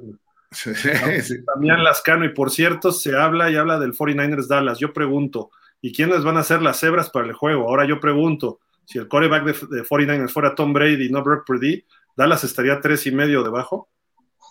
No, pues no. No, pues no, estaría todavía más abajo. Ricardo Alonso nos da su pick para el, el campeonato de la americana. Bengals 27, Chiefs 35. Y, ay, sí, pero al revés. Nos dice también el de la Nacional. Filadelfia 23, San Pancho 21. También, pero al revés. Oh, pues. Y dice Ricardo Alonso, Mahomes y los Chiefs ganan el Super Bowl 47. Va el 57, Ricardo, ¿qué pasó? Pues él se quedó todavía en el pasado. Ah, no, ya, ya corrigió, mira, dice. 57, error de... Ya, no dijimos está bien, no dijimos nada, no dijimos nada. Manuel también lo corrigió. Ok, mi Richard dice por acá, Palomita. Eh, le hace una broma. Ya no va a leer todas. Este, Sí, sí, sí. dice Mariano, buenas noches, estimados. Igual, buenas noches, Jesús Sánchez. Para, para de. Uy. Jesús. Que pare de maldecir. Fíjate, Jesús, ¿qué ole? Ponce, Brady fue bueno, pero no es para tanto. No, sí es para tanto. Perdón no Y sí vuelvo a. Y vuelvo a. Ponce, por el comentario, por el color de piel en Argentina, ya estarías complicado. No, no, yo por eso dije voy a decir algo y se va a ir mal, pero no va por ahí, ¿no? No, hablamos de formas de jugar y cosas así, ¿no? Sí. Jesús Manuel Yáñez dice: de los corebacks afrodescendientes no será racismo en la liga y en el colegial. Mantener el status, status quo de que la raza blanca es superior en pocas posiciones como linebacker, coreback, safeties, kickers. Ah, es pregunta. Pues es lo que decías, ¿no? A final de cuentas, sí. O sea, que es un reflejo en la liga de lo que es la sociedad norteamericana. Y ahí sí, pues. Así es. Pues sí.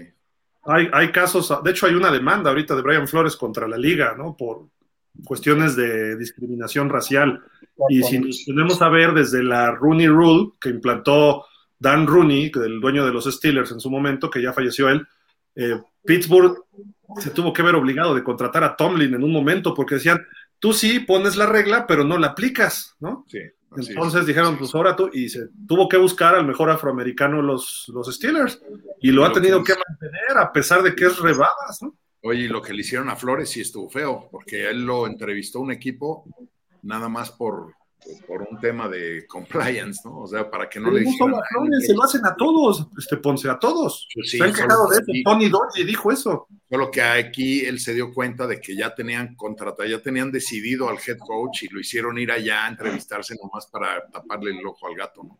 A cumplir. A Brian Dable en los gigantes, ¿no? Ah, es, es correcto. ¿Y, y, y quién se lo ventaneó? Belichick. En un mensaje de texto, ¿no? Pero Sí. bueno. Jesús Sí, Manuel sí. dice, las ventajas físicas de la raza afrodescendiente le puede jugar en contra, pues corren más y se lastiman más, y los chicos desde jóvenes son encasillados en ese rol de correbacks, Sí, pues sí. dice, y no los desarrollan intelectualmente y que sean más pasadores de bolsillo, y la NFL es un deporte de dueños blancos, aficionados en su mayoría blancos, cultura blanca a la que se han sumado culturas. Híjole, yo esa, esa última parte no estoy muy de acuerdo, pero sí, Dice Manuel Hernández, Warren Moon era muy bueno, ¿sí? totalmente. Dice ADP10, si comparas en la Major League Baseball, los mejores pitchers de la historia son blancos, pero los, mayor, los, mejores, los mayores bateadores y robadores de base son de color. Sí. Ricky Henderson, ¿no? Era un fenómeno ese cuate. Barry Bonds también. Están politizando el tema, Manuel Hernández. Leo Murillo dice, ya Gil, párale. ¿Qué, qué, qué dije, Leo? Por Dios. Uy, ¿te, te repetimos de que empezaste? Ya estuvo Gil, bro, dice Manuel. No, pues estaba molestando más a los Cowboys, hombre, para, para que se pusiera esto bien. Dice Fer Andrade, Gil quiere que todos estén de acuerdo con él. Si no, se enoja y se clava. Pues sí, si no, no, pues ¿cuál es el chiste? Si no, tengo otros datos y se callan. y ya. Sí, sí. Dice ya pon orden, ¿Sí ¿Te clavas? El Dani. Depende, pero bueno, ya, ya, es- hablamos de eso después. Manuel Hernández, pon orden, Daniel. Mira, yo, yo nada más aquí me entretengo, este, veo, ya hasta me comí ahorita mi panecito, de tan, tan interesante que estaba aquí el rollo. vida, que es lo peor. La discusión. Dice Jesús Manuel, Ponce no es racista, entiendo su punto, pero el diseño del NFL sí es racista, explota al jugador afrodescendiente. Exacto, exacto, es lo que se dijo. Sí, exacto. Y acá Manuel, bueno, dice Gil, bro, Ok. Dice, ni una más, Leo Murillo. Manuel, es como el seleccionado argentino que no tiene negros, pues ni modo, ahí hay pocos, ni modo que a fuerza. Pues sí. Pues sí, y- o Francia, ¿no? Que es la selección africana de Francia, ¿no? Ahora. Bueno, pero, pero fíjate cómo también, bueno, en Brasil uno a veces piensa que la mayoría de la población es este, afroamericana y no, en, en Brasil la mayoría son blancos, ¿no? Sí, sí, sí, sí. Pero los que mejor juegan son los de color. Exactamente, exactamente. ADP 10, Cam Newton también junto a Brice. A Brissette. Sí. Eh, Manuel Hernández se ríe, estuvo bueno el chiste, ya, ya, ya hicieron plática entre ellos, por eso había tantos comentarios. O sea, ni te pelaron, amigo.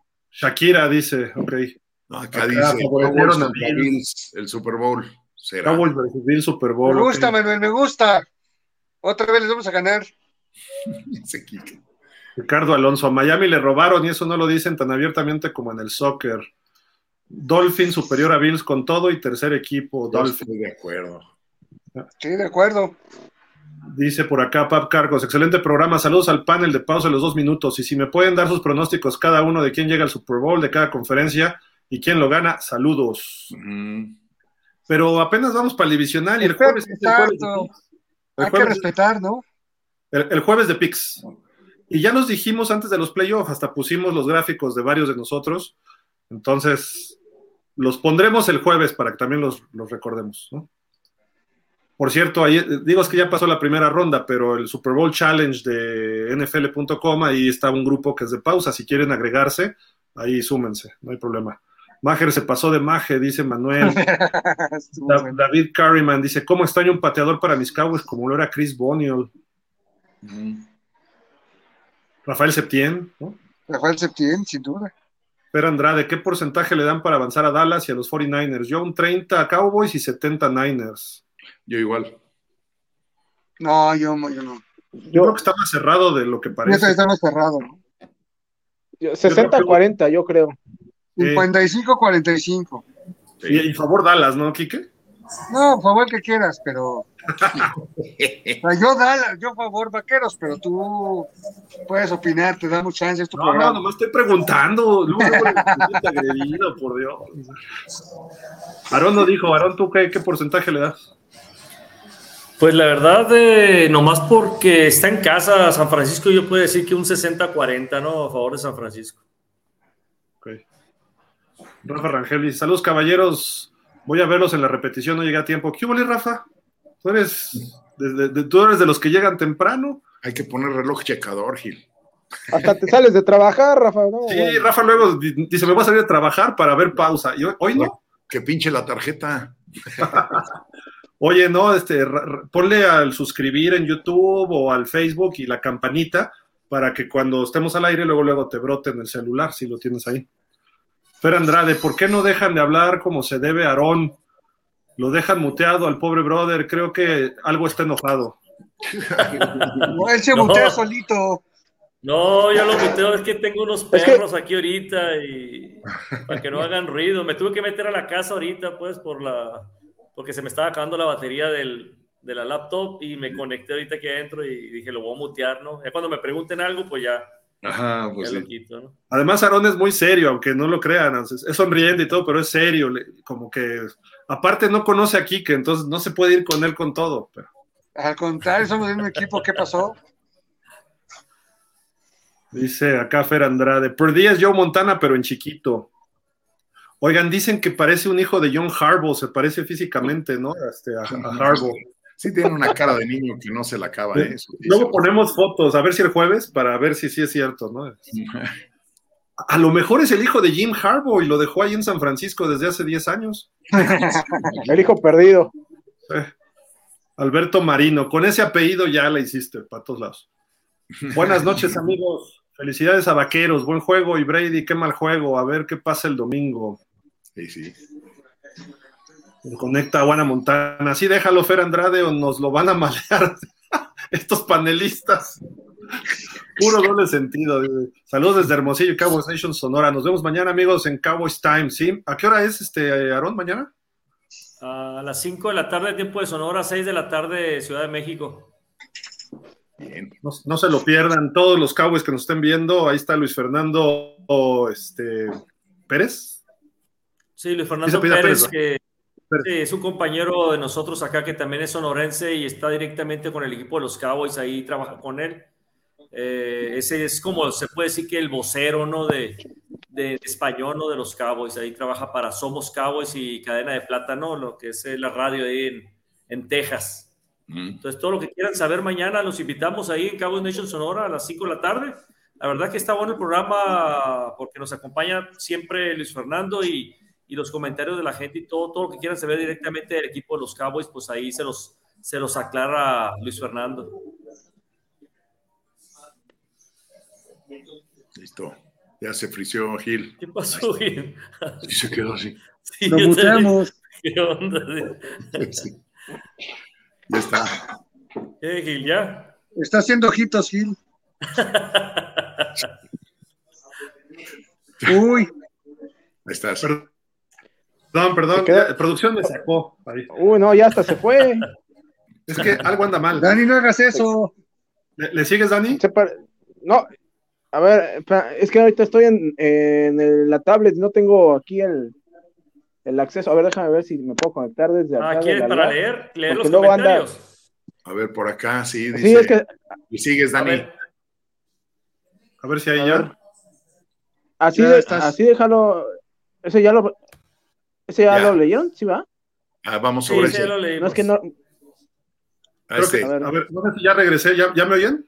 Sí. Sí, ya. Sí, ya. Ah, es que como que el internet se. Perdón, le, le, sigo, ya vamos a acabar. ¿eh? Así como el VIX, ¿o cuál dijiste? Dice Fer Andrade, Bills ha llegado al Super Bowl antes, creo que no ha sido campeón, pero lo del Super Bowl tengo duda. Cuatro veces seguidas y cuatro perdió. Dos perdió con Vaqueros. Sí. sí. Digo, nada más para mencionar, ¿no? Es cierto, es cierto. Back to back. Fer Andrade, jajaja, ja, ja, es correcto, Oana, por cierto, eres algo del Gran Montana. Admiradora. Dice Oana, no, Fernando, jajaja, ja, Gil, no te rías. Oh, bueno, pues ¿Cómo alguien que se pone Montana en su este de apellido en su este en sus redes sociales siendo vaquera? Por Dios. Ah, se hubiera puesto ahí. Bueno, pues así, se, seguro así se, se, seguro así se apellidaba a su papá, digo, ahí, a ella le tocó ser Montana, ¿no? O si hubiera puesto Romo, todavía algo más hispano, Septien. No, lo que pasa es que es vaquera porque es de Montana. Ah, del estado de Montana. Sí, pues por eso es vaquera. ¿Nunca viste la, la, la serie Yellowstone? Sí. Entonces, es, es, ah, le, pues le, da a Yoshito Allen, ¿no? Yoshito Allen jugó allá, ah, no, fue Wyoming, ¿no? Es muy buena esa serie, ¿eh? Dicho sea de paso. No la he visto. Vela, vela. Dice David Carriman, ojalá repitan la serie de mis Cowboys como hace 30 años, solo que en aquella ocasión era la final de conferencia antesala del Super Bowl 27. Ah, contra San Francisco, ¿no? Uh -huh. Sí. Werner otra vez se conecta, dice Aarón, marca y modelo de tus audífonos que se escuchan muy bien. Ah, son Bose. Son inalámbricos, oh. son Bose. No, pues con razón. O sea, de Bousa, del liniero de los 49ers. Pero de Light. oh. Qué bárbaro. Werner Rettig dice, sí, hijo de Harbo con Capernícola. no puede ser. No, bueno. Y sí, ¿eh? Dice Alex Millán Gil, no estoy de acuerdo en que Bengals jugó a medio gas, más bien Ravens los nulificó. ¿Será cierto eso? Sí, sí, o sea, también, digo, Ravens no, tiene, no está manco, ¿no? Órale. Muchos dicen que si hubiera jugado Lamar, hubieran ganado. No sé. No, yo no creo, pero, pero sí, sí, a lo mejor no que los nulificaron, pero sí los contuvieron bien. ¿Eh? ¿Y Enrique Ponce de León, es tocayo tuyo, es pariente o algo? Mm, no, no creo. Hijo. Ah, no, no es cierto. no, no es cierto. No, Un no, saludo a todos los, y los que fueron a Buffalo Wild Wings. Gracias, gracias, Enrique. Sí, se puso el ambiente fenomenal. Había un grupo de Buffalo muy grande de los Bills, la Bills Mafia, y habíamos como 30 Dolphins. Eh, estuvo, y aparte al final, pues felicidades, nos tomamos fotos con ellos y estaban aterrados, ¿eh? Los Bills. Dijeron, uff, así como que uff. Pues es que estuvieron a punto de, de bailar, ¿no? No creyeron que Miami les diera batalla y pues la verdad sí. Ni nosotros creíamos tanto, la verdad, pero bueno. Más bien empieza por ahí. Oye, y ahí estaban ustedes. Ahí estaban ustedes en el agua clara y todo eso. Ah, no, no, no, no, no, no. Todos los de enfrente, así, ¿no? No, no, no, no. No, eso es que pura, pura familia el NFL, mi querido Dani. No, la, la, verdad es muy buen ambiente ahí. Sí, supimos que hubo un problema con los Chargers la noche anterior y se puso feo con porque los ya estaban algunos fans que ni siquiera eran de los Jaguars, pero parece que se burlaron de los Chargers y terminaron en pleito y los terminaron en la delegación, ¿no? O sea, una cosa así, pero... O sea, nosotros con los Dolphins... ¿No eran, de, la polar? Ningún problema y... no, no, de verdad. Y con los Bills, los, los, Bills son bravos en general, ¿no? Y nosotros... se regresaron en metro, Dani. Ven que explotó el metro, fuimos nosotros. fuimos, pero bueno.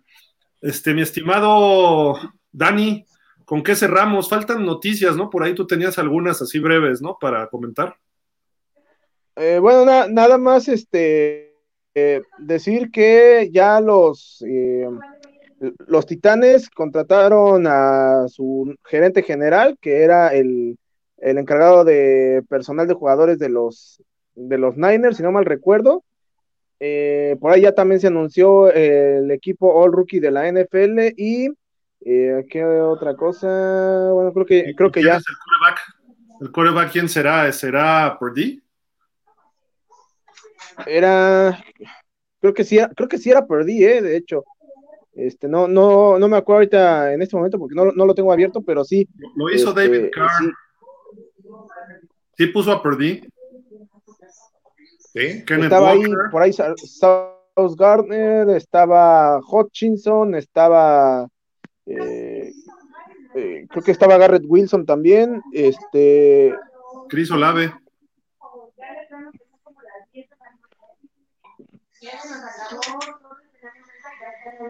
Tyler eh, Smith. ¿Quién más? ¿Quién más? Los Cowboys. Estaba, estaba también Devin Lloyd. Estaba Devin Lloyd de, de los Jaguars. Había como tres de los hijos. Este. Mm, eh, ¿Cómo se llama? El safety. Eh, Tariq de Seattle, el safety, ¿no? El ese, ese, ajá, ese. Aidan Hutchinson de Detroit. Y Kayvon Thibodeau, que no sé si lo vieron, empezó a hacer el bailecito este en el logo de los vikingos.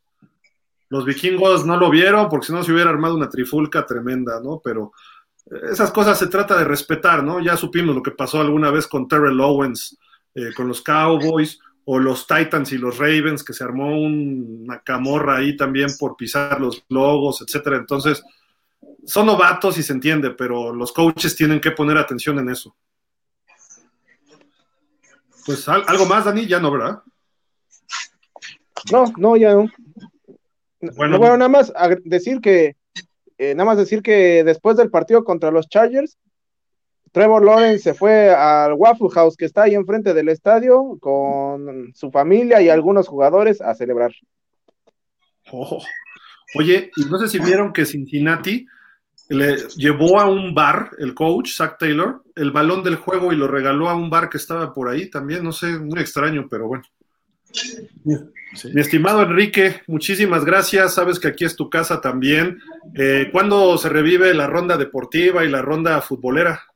la semana que vamos a empezar nuevamente con eh, una serie de programas, este, la ronda futbolera como tal, pero habrá un programa de automovilismo encabezado por el gran Rodrigo Ponce de León, este béisbol con el Doc y con Oscar, este Wild Beach, eh, Jimena Alcalá con un programa de fútbol femenil, en fin, este Vicente Lizarra, León Felipe también con un programa de americano en los viernes para rematar ya toda la semana. No, este, este no lo anuncias. Ah, perdón, perdón, perdón, perdón. Pero bueno, uy, no es cierto. No, es un gran equipo, la verdad, Gil, este, y tú eres parte, y Dani también es parte, y, y Aarón, el día que gustes, también acá te abrimos las puertas. Eh, y bueno, empezaremos la semana que entra, serán tres programas por día. y ya les estaremos anunciando el, el rol de cada uno de ellos. Ahí nos mandas la, la, la parrilla. soy, claro. soy Puma, yo nomás, ¿eh, Enrique. Ah, pues adelante, Aaron. Ahí se ve que sabes, Aaron. Vamos a hacer un programa con los cuatro grandes, bueno, que es que cuatro grandes que dan puras vergüenzas, pero mi América, tus Pumas, las Chivas de Gil y el Cruz Azul de Lucio. Entonces, este, haremos un programa de los cuatro grandes y, y cuando gustes, Aaron, también estás invitado con todo gusto. No es el Cruz Azul. gracias. Ahora le dicen los Chargers. El frustra azul, les dicen. Así es, así es. Oye, nos mandas tu programación y la ponemos aquí para que también estén checando y a ver si también la, la sacamos en Jefe Sports Media, ¿no? Ok, muchas gracias, Gil. La verdad es que es un gusto estar con ustedes. La verdad es que, bueno, Aaron no tenía el gusto de conocerlo y mira, un sonorense, un sonorense más a la cuenta de buenos amigos. Así es que es un gusto platicar este irreverentemente de este deporte apasionante que es el fútbol americano. Mira, este programa es norteño. Eh, hoy no estuvo Jerry, no estuvo Cory, no estuvo Norma, pero está Aarón, eh, Aarón Sonora, está Dani, que vive en el norte de Estados Unidos, mis hijos viven en Canadá, yo soy del norte de mi casa, de Coyoacán también. exacto, sí, sí, tú vives en satélite, seguramente vives en Coyoacán. de Xochimilco, ¿no? Y, ya, pero mi hija también vive en Coyoacán, Gil todos del norte. en, en Canadá. En Canadá también. Sí, también vive en Canadá, mi hija. ¿En dónde? Eh, cerca de Vancouver. Ah, los míos están en Calgary. Nah. ahí sí el frío sí está, pero bien, ¿eh? No, yo vivo en la salida de Cuernavaca, así es que. Esto está al, norte de la caseta. Al norte, exacto, al norte de la caseta sería la única posibilidad. Al, norte, de Acapulco. Al norte de Acapulco, exacto. Norte de la caseta. Mi estimado Ponce, muchas gracias, como siempre. Gracias, gracias Gil, gracias Aarón, Lani, Quique. Pues como siempre la pasamos muy bien, gracias a toda la gente que nos siguió hasta este final. Y este, y pues nos vemos la próxima. No teníamos tema y hablamos tres horas. Que si hemos tenido tema, ah, bueno. nos, nos, llegan los juegos el fin de semana y seguimos hablando. Este, mi estimado, pero bueno. Aarón, muchísimas gracias. Bueno, además, este, anunciarles una vez más, estos dos hombres son periodistas que van a estar en el Super Bowl cubriendo toda la semana previa desde Phoenix, Arizona, eh, para pausa de los dos minutos. Aarón Ungar y Daniel Velasco eh, reportando que yo, decía que las entrevistas con los Dolphins, pero les dimos chance a otros equipos, pero a lo mejor con sus Cowboys, a lo mejor con sus Jaguars, imagínate que se diera ese Super Bowl, se vuelven locos los dos. Pero, oye, pero no más una cosa, Dani, por favor no vayas a ver la peluca y le vayas a pedir matrimonio a algún jugador de Jaguars, si se da el caso, ¿eh? Ya tenemos un ridículo con el TV y para todo ya no. No, no, ni, ni, que. mira, yo no soy prófugo de la justicia, entonces este, yo no hago esas ridiculeces. Pero, pero, bueno. pero van a estar toda la semana cubriendo allá, sin duda alguna, ¿Eh? Felicidades, Gil, porque has logrado tu equipo. Muchas felicidades, porque la NFL no regala acreditaciones y si Pausa 2 tiene dos, muy bien ganado se lo tienen. Felicidades y es un orgullo ser parte de ustedes, amigo. No, de, por supuesto, y vamos a estar haciendo enlaces con ellos todos los días de la semana y ellos van a mandar sus notas, a lo mejor escribirán algunas y las subiremos al sitio web, pero estén pendientes del YouTube, subiremos sus videos, que sean entrevistas cortas, cosas así, y el programa nos darán a las 5 o 6 de la tarde, tenemos que ver bien esos horarios para que nos pasen el reporte de lo que hubo el día ya, ¿no? De que si hubo entrevistas, yo sé que Aaron Ungar, cuando vea pasar a Roger Stovak, se va a volver así como que ¡wow! Y, que pase Troy Aikman y nada más abusados, no les dejan pedir autógrafos, pero se pueden echar selfies, ¿no? Sí, eso sí. Que ya maneja mejor, ¿no? Sí, o sea, un selfie y todo, eso sin bronca y una entrevistita. Y también habrá algún Jaguar, Dani, por ahí, seguramente Boselli o alguno de ellos. No, sí, y mira, ya, ya si se llega a dar el Super Bowl Cowboys contra Jaguars, yo digo que Aaron y yo hagamos una, una apuesta y Gil paga. No sé, no sé tú qué opinas, Aaron. Ah, no, perfecto, ¿cómo no? yo digo que sí, que eso está bien, que si llega Dallas y los Jaguares al Super Bowl, pues que pausa, pague los boletos de Quique y del Ponce y, de, y vámonos para allá también. Claro, claro. Y aquí está la amigo que dice, yo también. Todos vámonos a Phoenix, al Valle de Phoenix. Pero bueno, eh, es, recordarles eso nada más, ¿no? vamos a estar por allá toda la semana y así que estén pendientes. Igual eh, podríamos compartir algunas este, entrevistas o algo con la gente de la ronda, sin bronca, Quique. Muchas gracias, muchas gracias. Tú lo sabes y también eh, si llegan los Cowboys, Cowboys Nation Sonora va a estar rayado, ¿no? Entonces, este, y con nuestros amigos de Somos Jaguars también, con todo gusto les, eh, para que estén pendientes de todo lo que nosotros estemos eh, cubriendo y pues enlazándonos desde la Ciudad de México, etcétera. Así que pues muchas gracias a todos ustedes. Aarón, para despedir algo más que quieras agregar. No, simplemente que toda la gente aficiona a los Cowboys que nos, que nos puedan seguir mañana en el programa de Cowboys Nation Sonora 5 eh, de la tarde del horario de la ciudad de, Hermosillo, aquí en Sonora, y 6 de la tarde de la Ciudad de México. Así que nomás los invitamos a toda la gente aficionada a los vaqueros a que nos sintonicen porque va a estar muy interesante. Vamos a hablar sobre, los, eh, analizar bien el partido que, que, fue ayer contra Tampa y, y, el rival no a vencer ahora que es 49ers, eh, ¿no? En el, en el Levi Stadium, ¿no? Vamos de visita para allá. Entonces, va a estar nuestro buen amigo y compañero ahí, Luis Fernando Pérez, como dije yo hace rato, que es la persona indicada y que está trabajando directamente con el equipo de los Cowboys, ¿no? Eso, es lo interesante para nosotros, ¿no? Y, que le hagan las preguntas que quiera la gente, que quiera saber, ¿no? En este caso, lesionados, quién vuelve, quién, quién no entra, pues lo que quieran saber del equipo de los Cowboys. Ahí está Luis Fernando Pérez junto conmigo mañana en Cowboys Time. Mañana a 6 de la tarde, tiempo en la Ciudad de México, 5 de Sonora. No se lo pierdan. Dani, pues algo más para despedirnos. No, pues nada más agradecerte, Gil, a, ti, a todos mis compañeros, a toda la gente que nos hizo el favor de, vernos y escucharnos. Y pues estamos aquí el próximo, próximo jueves, ¿no? El, jueves, jueves. Ajá. Nos dice Fer Andrade, excelente programa, gracias a ti, Fer, por conectarte, a toda la gente que se conectó, gracias. Está bueno el post, ¿no? Gracias a ti, Manuel, también. No sé qué nos mandaste, you got this, pues sí, gracias, Fer. Y Eric Ave de Costa Rica, Packers y América. de, fútbol sí sabe, de, de, soccer sí sabe. Íbamos bien hasta los Packers. Saludos hasta Costa Rica. Compañero Ave, hermano Ave. Vámonos, muchísimas gracias a todos. Cuídense al ratito, en unos 15, 20 minutos empezamos el show de los Dolphins en Dolphins México Fins Up, que también tenemos mucho que llorar, digo, que hablar del equipo de los Dolphins. Así que por allá nos vemos con el buen Fer, con Javi, con Isra, con Antón. Así que muchísimas, muchísimas gracias. Pásenla bien, cuídense. Buenas noches y nos vemos el jueves a las 5 aquí también. Bye. buenas noches. Te mando tus Kleenex. Por favor. ¿A los Dolphins? Sí. ok, está bien. Solo porque estás ganando, ¿eh? Pero si no. Pues, sí.